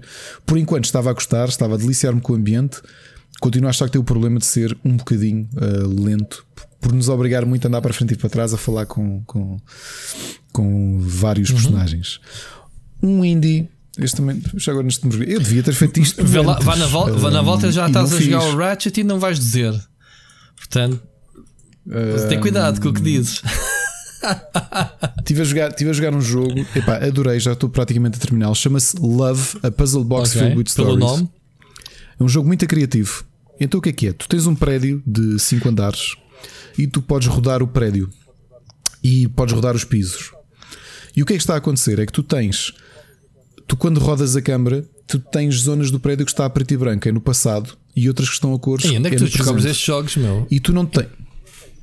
Tu não tens uma única linha de diálogo, não tens nada. O que tu tens de fazer é conseguir, uh, através de interações e resolvendo puzzles que são apenas visuais, uh, em perceber o que aconteceu àquele, por exemplo, o que aconteceu àquele casal. O, o, Tens um, o por exemplo, parece um, um casal, cubo de Rubik. Tu vês rodas é um bocado, é, é um bocado. Ou seja, à medida que vais desbloqueando, vais tendo, eh, em vez do, do, do, apartamento estar com os, com os stores para baixo, já vês o que é que está a acontecer lá para dentro à medida que vais avançando na história. Agora, uma coisa, dou-te um exemplo de como é que isto funciona do ponto de vista de puzzles.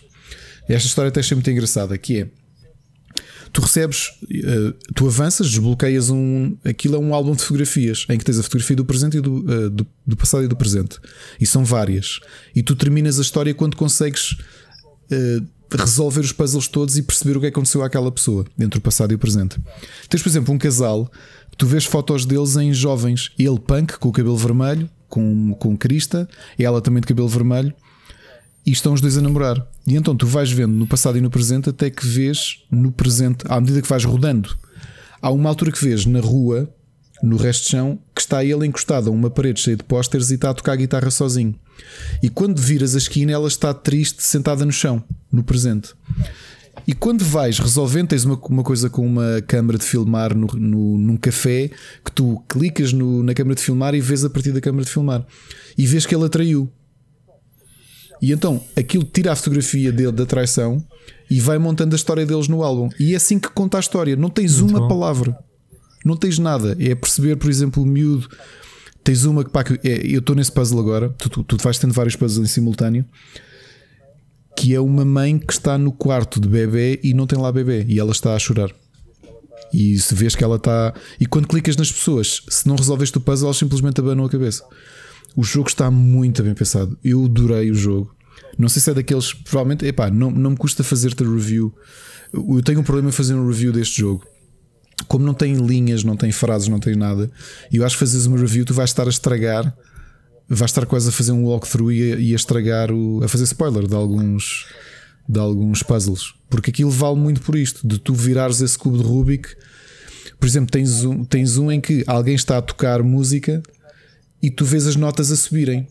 E se tu rodares o apartamento de uma certa maneira, há uma criança que está sozinha porque aconteceu qualquer coisa, que eu não vou dizer o quê, e que ao ouvir a música tu desbloqueias a fotografia dele no, no presente.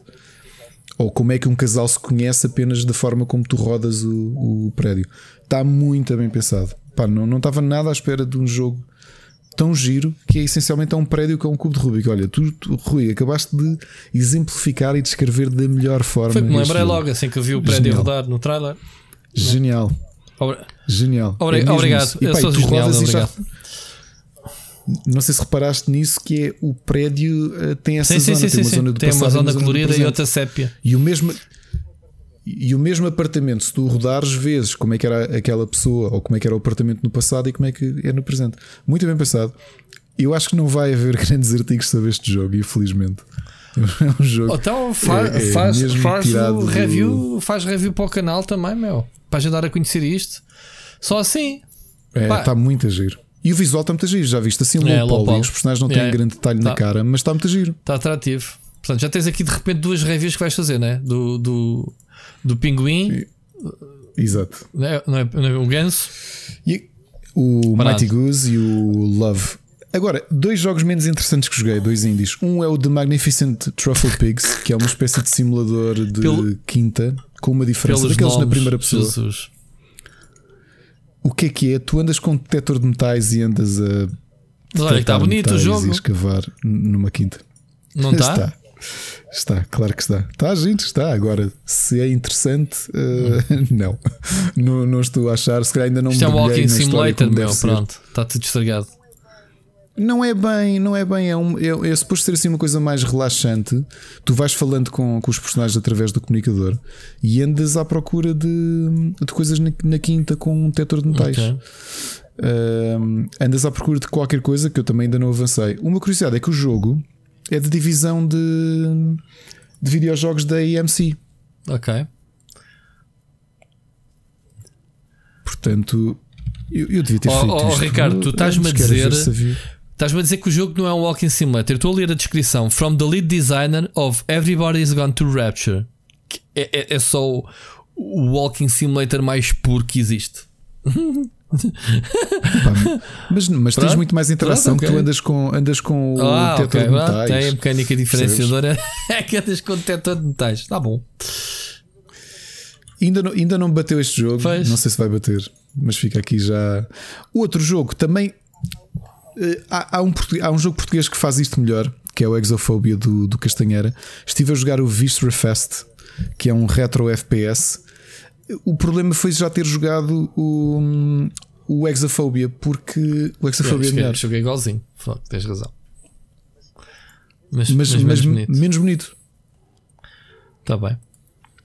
Muito menos bonito, infelizmente. E de jogos foi o que eu andei a jogar mais uma coisa. Muito Pronto. bem. Olha, então eu, eu também não andei a jogar quase nada. Ah, tiveste a jogar o Knockout City que não quiseste vir jogar com a gente no, na live que fizemos. Não dei nada, meu filho ah, que joga olha, isso. Eu, ele ainda diz: pai, faz tu Olha, sabes que eu, eu, eu tinha muita curiosidade uh, deste jogo. Este jogo está gratuito no Game Pass, mas este jogo paga-se. Mas é, outro, é daqueles jogos que, se é para pagar, vai morrer. Isto é um jogo para ser free to play, como é óbvio, com Season Pass e isso. Tem uma estética muito Fortnite. Epá, e é eu via montes de vídeos e, e pensei: é pá, eu não consigo perceber a lógica de, de, dar aqui correr com uma bola na mão a tentar caçar o pessoal. Mas como é que isto funciona?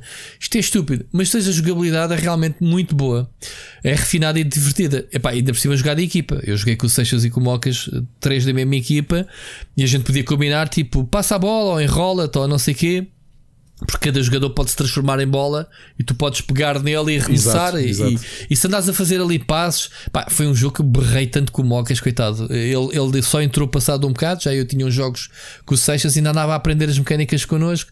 E já, já estávamos naquela fase de, man, já devias saber isso, estás a ver? A gente a mandar vir com ele, de jogadas que podíamos ter feito e não sei o quê. E o jogo é isto, tem este. É frustrante para caraças que tu queres ganhar e andas atrás deles e funciona bem uh, o charge que dás à bola, uh, a cena do.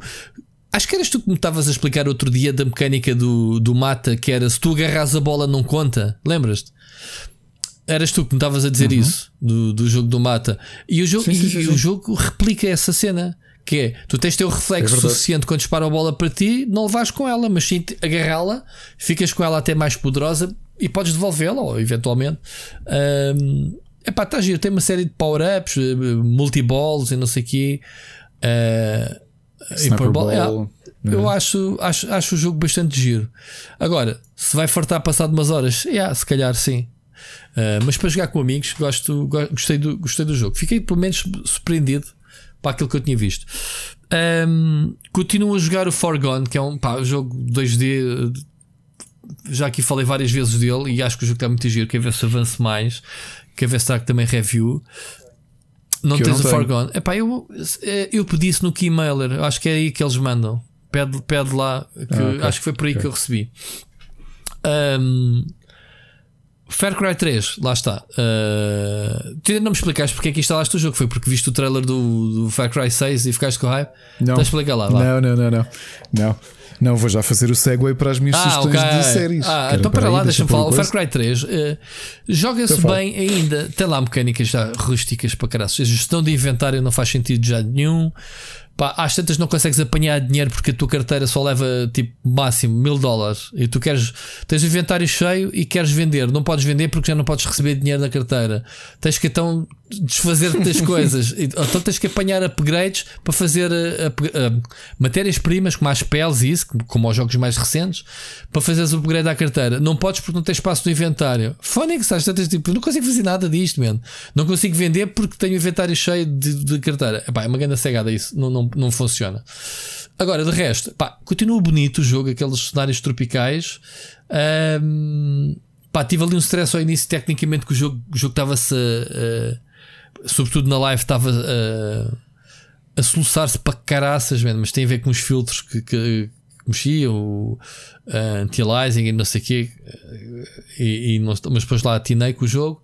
Pá, continua, continua muito bonito por acaso, mesmo, mesmo a 1080 que estive a jogar, uh, dá para jogar 4K, obviamente, mas pá, de resto está tá fixe. Inteligência dos inimigos, um bocado estúpida, uh, ao ponto de estar ao lado deles e, e o gajo às tantas quase desmaia à minha frente se eu lhe tocar. Uh, supostamente morto por um companheiro nosso, mas o efeito que deu para gravar um clipe, uh, parecia que o gajo tinha morrido só de me ver.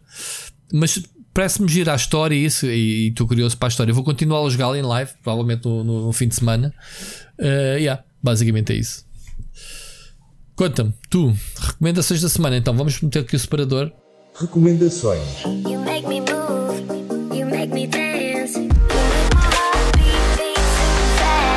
Porque é que eu instalei o Far Cry Exatamente. 3? Porque comecei a ver, depois de sugestões tuas, porque tu és um influencer.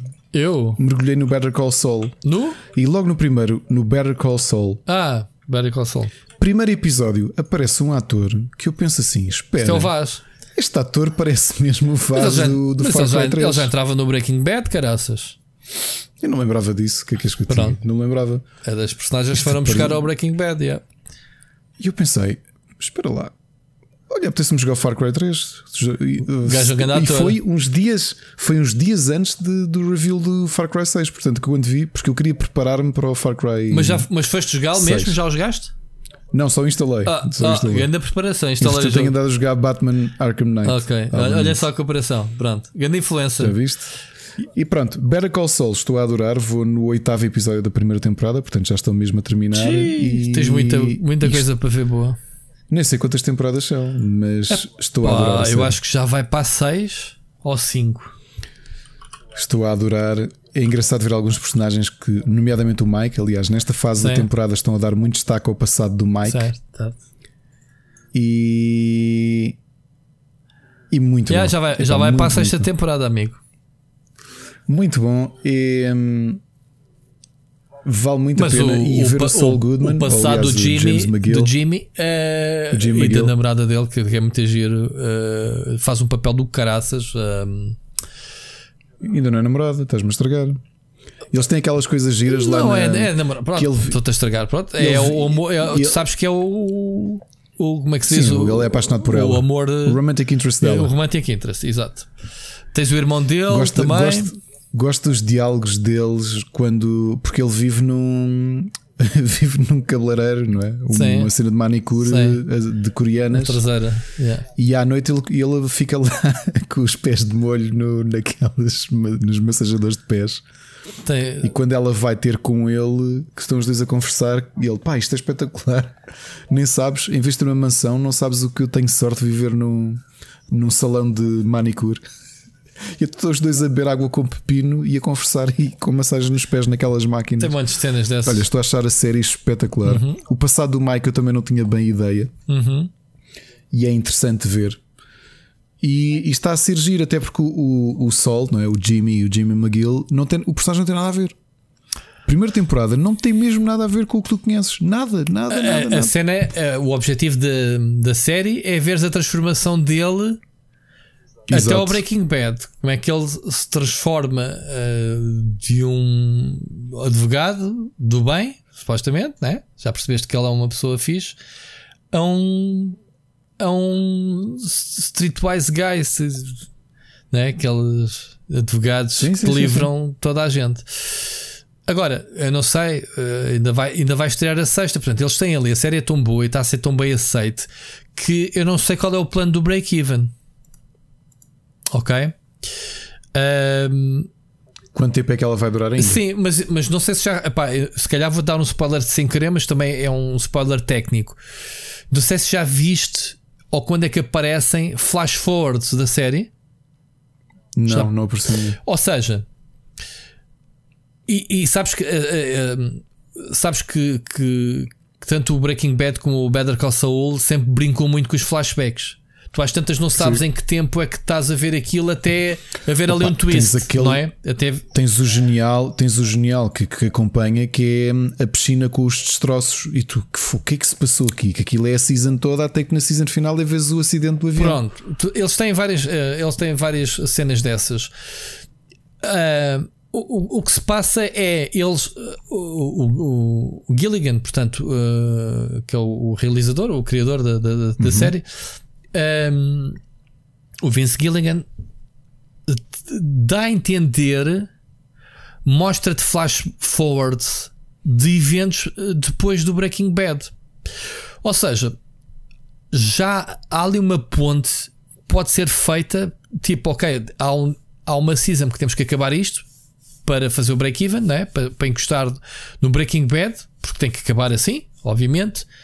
Uh, mas depois poderá haver uma terceira parte, digamos, da história dele do o pós o pós Breaking Bad, que eu já nem me lembro o que é que lhe acontece no fim, sinceramente. Estás a perceber? E vê-se ele mais velho, pronto, não estou a contar para tu veres. Que eram coisas que acontecem nas séries. Já o, o- já o Walking Dead também tem flash forwards às vezes de cenas que tu pensas, pá, será que isto vai acontecer? Não vai? Pronto, pode ser aqui uma maluquice qualquer.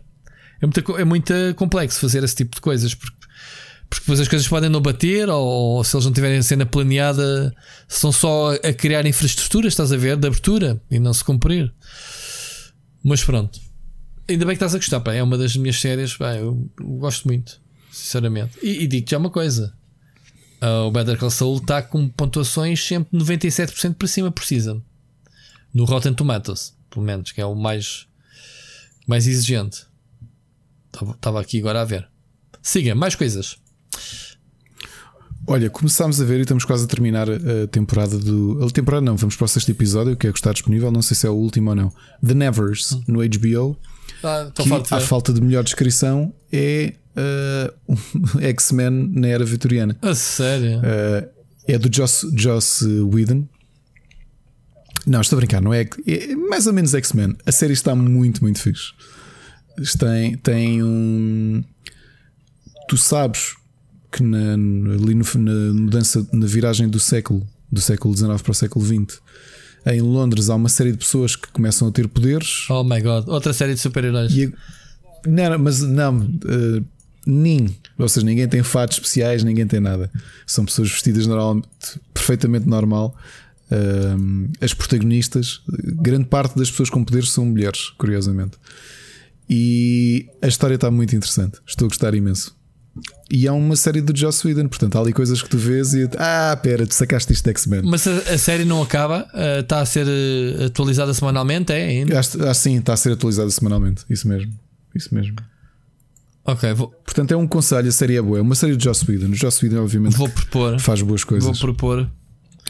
Faz Mas olha, boas mas olha coisas, que eh, são, são seis episódios, Ricardo. Só? Eh, desde 16 de maio que não há episódio novo no MDB, portanto. É assim, faz sentido se for o último episódio, porque estava a caminhar para. Não, a primeira temporada vão ser 12, 12 episódios e vai ser dividido em Ah, duas então partes. pronto, acabou a primeira parte, De 6. certo? Exato. Faz sentido porque para onde a história está a ir. eh, sim. Portanto, tem ar de season finale quase. O episódio. O 5 parece o episódio antes da season finale. Estou a gostar imenso, imenso mesmo. Elas têm poderes bastante interessantes. E. E é isso. Não, não posso entrar muito mais porque. Agora é tu vês como é que a sociedade britânica de, de final do século XIX eh, lida com de repente haver pessoas que têm superpoderes. E abertamente, porque a gente sabe que aquilo está a acontecer. Não há máscaras, claro, né? Não há máscaras, não. As pessoas vestem-se completamente normal. Roupas completamente normais. Ok? Vale a pena, vejam. São seis episódios. É uma boa série do Joss Whedon. Muito bem. Mas, eh, indo aqui para o caminho do anime, e o meu filho está a gostar ainda mais, nós já tínhamos jogado o videojogo, o One Heroes Justice da Bandai Namco, e tenho o Pedro Nunes do Rubber que ad- adora a série. O Pedro Nunes e um amigo meu, Frederico, também que adoram o mangá, porque é dos mangás mais famosos da atualidade, Boku no Hero Academia, e que está na Netflix a adaptação a anime que chama-se My Hero Academia, em que é um mundo em que 80% dos humanos de repente passam a ter superpoderes. E então tens super-heróis e super-vilões por todo o lado, porque praticamente toda a gente tem superpoderes. E então como é que como é que funciona aquilo é numa academia de adolescentes eh, que querem ser super-heróis. Ok. E a história é Sabias que tens o Portanto, é- personagens que tem o Mr. Remedy? Que eu sei que ele dobrou essa série. Foi, não sabia, não sabia. Nós estamos a ver a versão japonesa com legendas em, em inglês. Pronto. Eh, Então, e o meu filho está agarradíssimo à série, até a ser a série de substituição dele. Se metes em português, acho, que Eh, é, acho que é essa a série que ele andou a dobrar. Ok. Não vi, mas fica aqui o anúncio. Acho que toda a gente já reparou porque foi bombardeado com, com publicidade a isto. É que a HBO tem o reunion dos Friends. Ah, não vi. E ao contrário de muita gente que detesta os Friends, eu por acaso até gosto. Não viste tu, Não é mas eu vi. Foi ontem o meu filme da tarde, foi ver o Friends Reunion, sabias? Está aí, está Hum. aí nas sugestões. Bem, podes ver. Olha, pois está. Pois está. Está aí, reencontro, não Então sabia como é que era o nome. diz-me tu, diz-me tu. Opa, isto, que é isto que- basicamente não é nada. Tu gostas da série sequer? ou não? Olha, não gosto de, deste tipo de séries, como tu sabes. Eu não gosto de sitcoms. Já te disse isso várias vezes. E o Friends não é exceção. Não gosto. Agora, dali achava piada cada vez tropeçava quando dava na televisão. Eh, porque para já eram personagens, eh, atores que não eram conhecidos na altura, né? E saíram dali com uma carreira do caraças, né? Estamos a falar, obviamente, da. hum, Sim, a Jennifer, Jennifer Aniston, e a Courtney Courtney Cox, Cox, foram as duas que eh, tiveram. sim, mas eles, eles também, dois pelo menos, ficaram. Agora como é que é o nome deles? O Luke o, qualquer coisa. o- Ai, estava a faltar o nome, pá, não interessa. Ah, o Matt Perry e o Matt LeBlanc. Yeah. Ah, são os dois mais conhecidos. Pá, eles estão muito velhinhos. Isto a reunião não é nada. Isto é um, é um documentário. Ah, não é continuação. Não, isto são eles que se encontram os atores. Que é que eles Ok. eh, num, num talk show uma hora e meia. Ah, Como é que chama aquele, aquele apresentador eh, loiro assim mais, mais gordito? O, como é que- o James Cord Corden? Sim, é ele que, que os reúne. E então tem, tem três fases, tem três partes ou três cenas que é eles todos juntos a falarem com ele. eh, ele faz perguntas e eles respondem. Tipo, uma das perguntas assim, pá, vocês daqueles tempos, alguém se comeu uns aos outros fora, de, fora do ecrã e a Jennifer Aniston mais o David Schminks, ou como é que ele se chama? O Schwimmer. Disse que tiveram um crush fora, mas nunca passou disso, que andava sempre um. Pá, esse tipo de perguntas e esse tipo de coisas. Depois tens os convidados, eh, desde, desde os realizadores que também intervinham para falar sobre a série, como é que fizeram o casting, que o objetivo deles era basicamente encontrar eh, não atores que não fossem conhecidos porque o protagonista tinha que ser igual para os seis. E pronto, na altura nenhum deles era conhecido e, isso, e obviamente encontrar química entre eles foi bem difícil de arranjar este elenco, disseram eles. Pronto, isso era a fase da- do, do talk show. Depois tinha uma fase em que eles, nota-se que estavam em estúdio, mas sentados à mesa com papéis, com os guiões de algumas das cenas icónicas da série a fazerem na atualidade, só a lerem e a representarem à mesa como se estivessem a fazer um ensaio, estás a ver? E, e a intercalarem o que eles estavam a fazer no presente com a série uh, da altura, portanto, com, com, a cena da altura. Muito, muita é gente. o que eles chamam de é um, um, table reading, não é? Sim. Estavam a fazer um table sim, reading. Sim, sim. Basicamente. Um, do, e depois davam alguns sketches de, de, para relembrar da época. Pá, o facto é, isto é inocente. Hoje apanhei a Mónica, obviamente, a ver e já começou a papá-la. Então, ah, só para a curiosidade. original Sim. outra vez. Ela diz que não viu na altura. Ela, ela era, era, ela na altura era cena tipo Beverly Hills que via. Ela não via. Sim, não, via não era bem a mesma coisa. O Beverly Hills tinha mais um tom. Mas eu lembro que era o que via mais uh, teenager, não era? Uh, dramático. Yeah. Este era uma sitcom mesmo. Olha, eu vi Friends muito tarde porque como sabes, eu gosto muito yeah. de, quer dizer, estou sempre a dizer isto, gosto muito de sitcoms, mas não, não, não acompanhei. E digo-te porquê. Na altura, as minhas colegas de escola adoravam Friends, mas para mim, eh, adolescente, aquilo não me dizia nada. Foi a mesma coisa que me aconteceu com a Buffy. Pá, não, não me apetece. Era, eh, estupidamente, eh, miúdo parvo. Pá, isto parece mais série de miúdas. Estás a ver? Que era uma coisa que não faz sentido nos dias de hoje, não era capaz de dizer uma coisa destas. Mas na altura tinha um bocado desta coisa, não, não puxava. Ironicamente, uh, para aí em 2006, na, numa fase em que eu e o meu primo estamos, fazemos, falámos muito tempo ao telefone uh, e aconselhávamos muitas séries, ainda fazemos isso hoje, mas aconselhávamos muitas séries. Ele disse: já, já deste o trabalho de ver Friends? Eu, não. E vi Friends. Epá, e houve uma, eu posso dizer que já revi Friends duas ou três vezes. Uh, justamente, como sabes, eu nas fases mais difíceis da, da doença tinha ali o Dead 70 Show que serviu terapêutico, mas o Friends também houve uma altura que acabava o Dead 70 Show, se aquilo não batia e ainda me sentia mal, às vezes passava para o Friends ou Frasier ou qualquer coisa. O Friends não acho mal, realmente é uma das séries mais emblemáticas, é das comédias que mais dinheiro fez na história da televisão, não é? E, e há muita gente que compara e que diz que o How I Met Your Mother surgiu precisamente para tentar reproduzir uh, o, o sucesso do Friends. Eu talvez em muitos aspectos acho que o How I Met Your Mother é um bocadinho melhor até uma certa fase. Depois a série decaiu muito. Uhum. Mas uh, não, é, não é a minha sitcom favorita, Friends. Não sei se está no top 5, uh, eh, mas não é má. O que, eu, o que eu senti com esta história do HBO Reunion é o hate que o Friends tem. Quantas pessoas eu conheço que no Facebook estavam a dizer: é pá, fogo Uh, só falarem mal de Friends, teste Friends, teste Friends, ok, pronto, testes Friends, olha, eu até acho piada. Por acaso acho piada Friends. E, e tu vês que até hoje continua a ser das séries de comédia mais premiadas da história. Sim. Porque aquilo foi um sucesso avassalador. Foi um grande sucesso, foi. Foi uma cena que pá, eles fizeram volta ao mundo com, com a série. Eles dizem o sucesso era tal que que, que os, os realizadores basicamente mudavam uh, coisas que eles planeavam só para ser um episódio, um sketch. Estás a ver? Acabavam por ver ali naquela plateia em tempo real uh, a reação e eles avaliavam isso e alteravam coisas por causa disso. Se, se, se a prática é comum ou não, mas pronto, neste caso. Até, até que a série teve um spin-off que é horrível.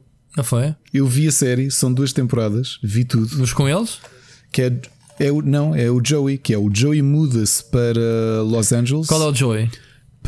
O Joey é o, o Matt LeBlanc, que ele era ator, ou queria ser ator, não é? Mas ele era muito borrego. E então ele muda-se para uh, Los Angeles, sai de Nova York, portanto o spin-off é em Los Angeles, que é a vida dele como ator a início de carreira, que já está a começar a ter algum, algum sucesso. Foi o único que safou? E quem é que entra? Hum. Mas a série não teve assim grande, grande sucesso. Portanto, dura dois anos. Repara, Friends acaba em 2004 e logo em setembro de 2004 o Joey estreia. Okay. Quem é que tu tens a acompanhá-lo que se conheça? A Jennifer Coolidge. E quem é que é? Stifler's mom. ok.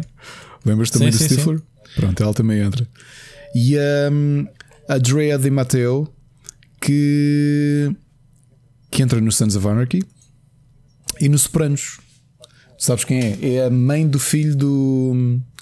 Como é que ele se chama? Jack? Como é que se chama o principal do Sons of Anarchy? Eu acho que sim. Do, do Teller, do Jax. Uhum, uhum. Aquela que era toxicodependente. Sim, que era a, a mulher dele. Sim. A mulher dele, sim, é, é uma das protagonistas do Joey porque é a irmã dele. Uhum. Pronto. E, mas não vale grande a pena. O Joey foi cancelado rapidamente. Exato. Pronto, who cares? Uh, nem sabia que íamos falar aqui de Friends alguma vez, bem, porque eu por acaso não, não sou mesmo fã de, de sitcoms. Um, epá, uma, tenho, eu estou a devorar três séries neste momento. Rui, porque não viste ainda Dead 70 Show? Se calhar. E o Sírio está a ouvir isto e está a dizer: Se calhar. Tens Se razão. calhar, mas pronto. Se calhar. Pá, eu gostava muito de ver o. o... Foi, como é que se chama aquilo do. Dos nazis, caraças, do. do... É que estupidez. O que? O, Hal- o Alô O Alô? alô alô. Pronto. Era o Sim. que eu curtia mesmo. o Alô alô. Era a cena que eu papava. Pronto. Quando era mais puto. Ahm, pronto. Falando agora. Três séries que eu estou a ver avidamente e por isso é que eu nem trago novidades. Aliás, estou a trazer novidades. Ah, aceitei o teu desafio de ver o Jupiter's Legacy. Comecei a ver. Ah, ainda vou para aí no quarto episódio ou assim. Opa, Estou a gostar, só que é, é uma série muito confusa, pelo menos neste início. Muitas personagens, muito, eu nem sei quem é heróis, quem não é, porque eles não dão muito destaque aos heróis. E, e- e- e estou muito curioso pelos flashbacks, porque ele está a explicar supostamente a origem dos poderes, né? Exatamente. Só que nunca mais, man. E vê-se o gajo, man, a desenhar e a ir e assim, vá lá, man, como é que tu descobres os poderes? Já estou no quarto episódio e nada, não acontece nada. Até se O último episódio é que a sabes. sério? Ai, Só, Jesus yeah. Christ, meu. Foda-se. Bom, mas estou a curtir bué. Pronto, depois tem os choques no presente com os filhos, né? os problemas de teenagers, sobretudo da filha dele. E estou a gostar, estou a gostar do, do filme, do, do- da série. Ahm, pá, estou a adorar o For All Mankind. Tu tens que ver esta série. Eu já estou quase a. Aliás, eu estou a apreciar a série tipo, sei lá, um bom conhaque, que é não bebes o copo todo, vais dando uns golzinhos. Esta série já me está a durar algumas semanas eh, e eu tenho feito que para já é. Cada episódio é uma hora e é, e é como se estivesses quase a ver um filme. E é, é muito fixe. É muito fixe a série. Eu não quero falar mais sobre para não dar spoilers, mas eh, cena dos astronautas é, é brutal. É mesmo muito fixe. Ahm, estou a ver o manifesto. Acabámos de ver este, este fim de semana, ontem, aliás, eh, no domingo, a primeira season. Não sei onde é que já vais. Ah, eu parei no, no final da segunda porque precisámos de desenjoar, porque vimos demasiados episódios Ah, seguidos. ok. E a série não é assim tão maravilhosa. Epá, a série isso. não é, mas eh, nos últimos episódios da primeira season começou a arrebitar. Eu, e pá, houve ali partes eh, que já me estava a passar com a série, que não, não passava daquilo. Mas vai contrair outra vez na segunda. Pronto. Eh, e então comecei a ver, começar, ainda vimos o primeiro episódio da segunda série, já percebi a personagem do Ziki, que não tem nada a ver com o avião, já dá ali, ou seja, já está a entrar na onda do Lost, que afinal não é só aquilo, afinal já vi outras coisas. Pronto, já estou mesmo a ver o caminho que aquilo vai ter. Ahm, epá, mas Já tinhas essa ideia com o tipo do. do carro. Foi não, já foi depois, O- já foi depois, já foi depois ah, do sorry, Ziki. sorry, sorry. Que é a cena do carro, sim, do, do gajo que, Uhum. que supostamente eh, morre afogado. Ahm, e então, estou a gostar, mais curioso para saber what the fuck É isso. do que, é do isso, que a é série em si não é assim nada de especial. Exato, os episódios não, os, os atores não são brilhantes, a escrita Está- não é tá- brilhante, aquilo até é um bocado Não sei se boring está- em algumas, algumas Sim, bué. não sei se está a acontecer a mesma coisa. A minha app de televisão da HBO está amarada. Não registro onde eu vou, tenho que andar sempre à procura. Sim, sim, sim, É, sim. epá, Sim, mas o que é que se passa com os É, gajos, é. É horrível a app. Eu digo porquê? Porque eles, eh, esta app essencialmente está a funcionar em Portugal. E então eles não, nem sequer estão a dar eh, grande backup a isto porque vão mudar para HBO Max mais cedo ou mais tarde. Esta, Infelizmente é essa a esta foi feita para Portugal? Às três pancadas? Tu não, acho, acho que tu não tens esta HBO? Não, já não tens atualizações. Ok, atualizações, ok. Tá bem. Enfim, pronto. É, é o que temos. Portanto, é isto. For All Mankind está quase a acabar. Faltam-me dois episódios. Manifesto, pronto. Estamos a ver todos os fins de semana. Jupiter's Legacy vou devorar agora, nesta semana que vem. E estou a começar a ver o que é que vai ser a seguir. Se calhar vou retomar o Walking Dead que parei entretanto, porque também me estava a enjoar para caralho. bolas, tu Não, é porque Dead. agora deixei a meio por causa do Jupiter's Legacy, porque já não estava. Já me estou a vomitar tudo que aquilo, mas não vou deixar a meio, senão. Depois tenho que ver o que é que vou, o que é que vou seguir, o que é que, o que, é que vai sair aí de novo, uh, se vai ser alguma coisa nova, se é para descobrir séries novas ou não. Tu estás-me sempre a falar, agora falaste-me desta do, do Nevers. Uh, mas pronto, são coisas pequeninas. Uh, vamos ver, vou ver depois o que, é que, o que é que acontece. Portanto, aceito recomendações, malta. Se bem que eu tenho que ver ali o que é que tenho que retomar, mas tenho coisas para aí entaladas para lhe dar, para lhe dar desfecho. Muito bem, Ricardo, estamos sugestões? Não, só tenho mais uma sugestão. Okay. Uh, a semana passada, por causa de Lead Jupiter's Legacy, e andava aqui a falar da Astro City do Kurt Busiek, ah, foste ler? Uh, e decidi reler a primeiro, o primeiro volume, os, os seis primeiros livros e revistas. Uhum. E ler a, o segundo volume, e estou a gostar imenso. Era como eu dizia, a, aquela perspectiva. Por acaso tinha ficado com a minha memória um bocadinho um bocadinho toldada porque havia aqui uma coisa diferente.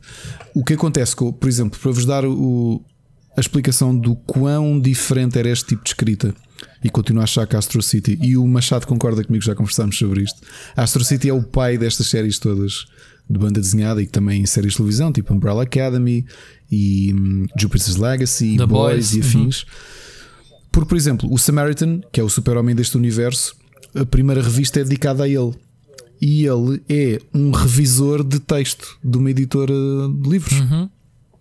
O alter ego dele. Só que ele nunca para quieto a salvar o mundo.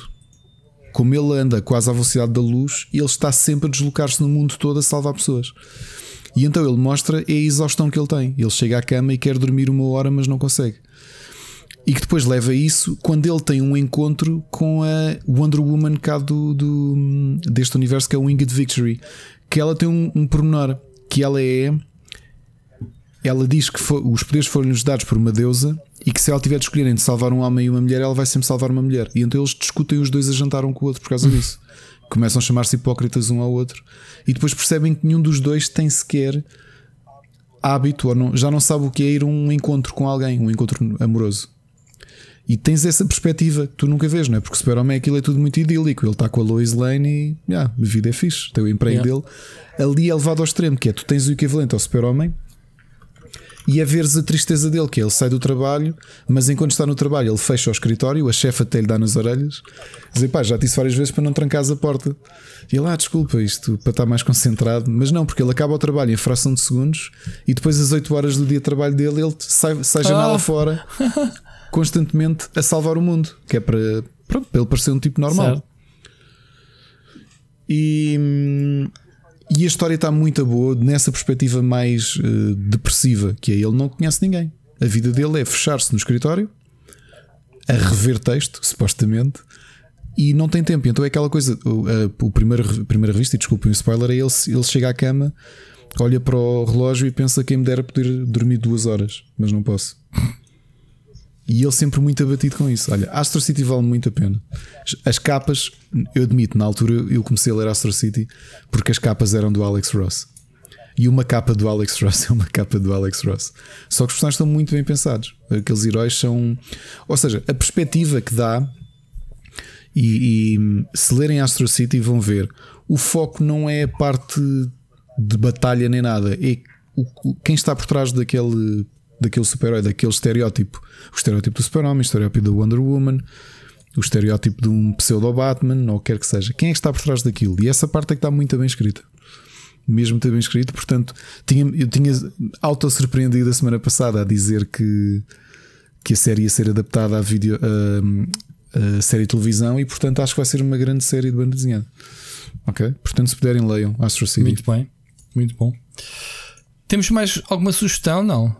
Música não? Não. Está tudo. Nada, esta semana não. E é engraçado, ah, o nosso programa vai ser curto. Ah, 2 horas e 50 minutos. Arrumamos isto, pronto, está bem. É, é, o normal. Muito bem. Ricardo, então ficamos por aqui para a semana. Vamos ter muita coisa boa e nova para falar, não é? Provavelmente. Ou então, ou, ou é então não. Ou então não. Não sei. é? Vamos ter novidades? Então é. vá. Vamos, vamos, vamos eh, deixar já aqui uh, o convite a todos de, de ouvirem o podcast não façam, não façam ah, como a Rita Miquinhas, que agora está a ouvir o episódio em que falámos dela pá, há 5 episódios atrás sobre o roubo da bicicleta dela. Uh, Rita, um beijinho para ti daqui a um mês. Depois diz, diz, diz, diz depois nos, no, no Twitter quando é que ouviste esta mensagem, tá? Beijinho. Diz. E já agora não esquecer, pessoal, vão, uh, acompanhem este fim de semana, uh, talvez sexta ou sábado, nós anunciamos que é quando o Rui, na live dele, vai fazer o sorteio do Resident Evil Village uhum. uh, para Patreons, uhum. ok? Portanto, vai ser em live para poderem ver novamente como é que Sim, mas depois eu, eu peço é para fazer um para fazer um clipe e, e nós postamos depois na, no, na página do Patreon. Sim, porque o pessoal ouve o podcast, não é obrigado a ver, meu Ricardo, tu sabes disso. Claro. E acho muito bem, Sim. pronto, não vale a pena estar-me a ver. Vale mais a pena ouvir-nos. e por falar em ouvir-nos, Ricardo, um grande abraço para ti. Ouvimos para a semana. Um abraço. Ouvimos para a semana.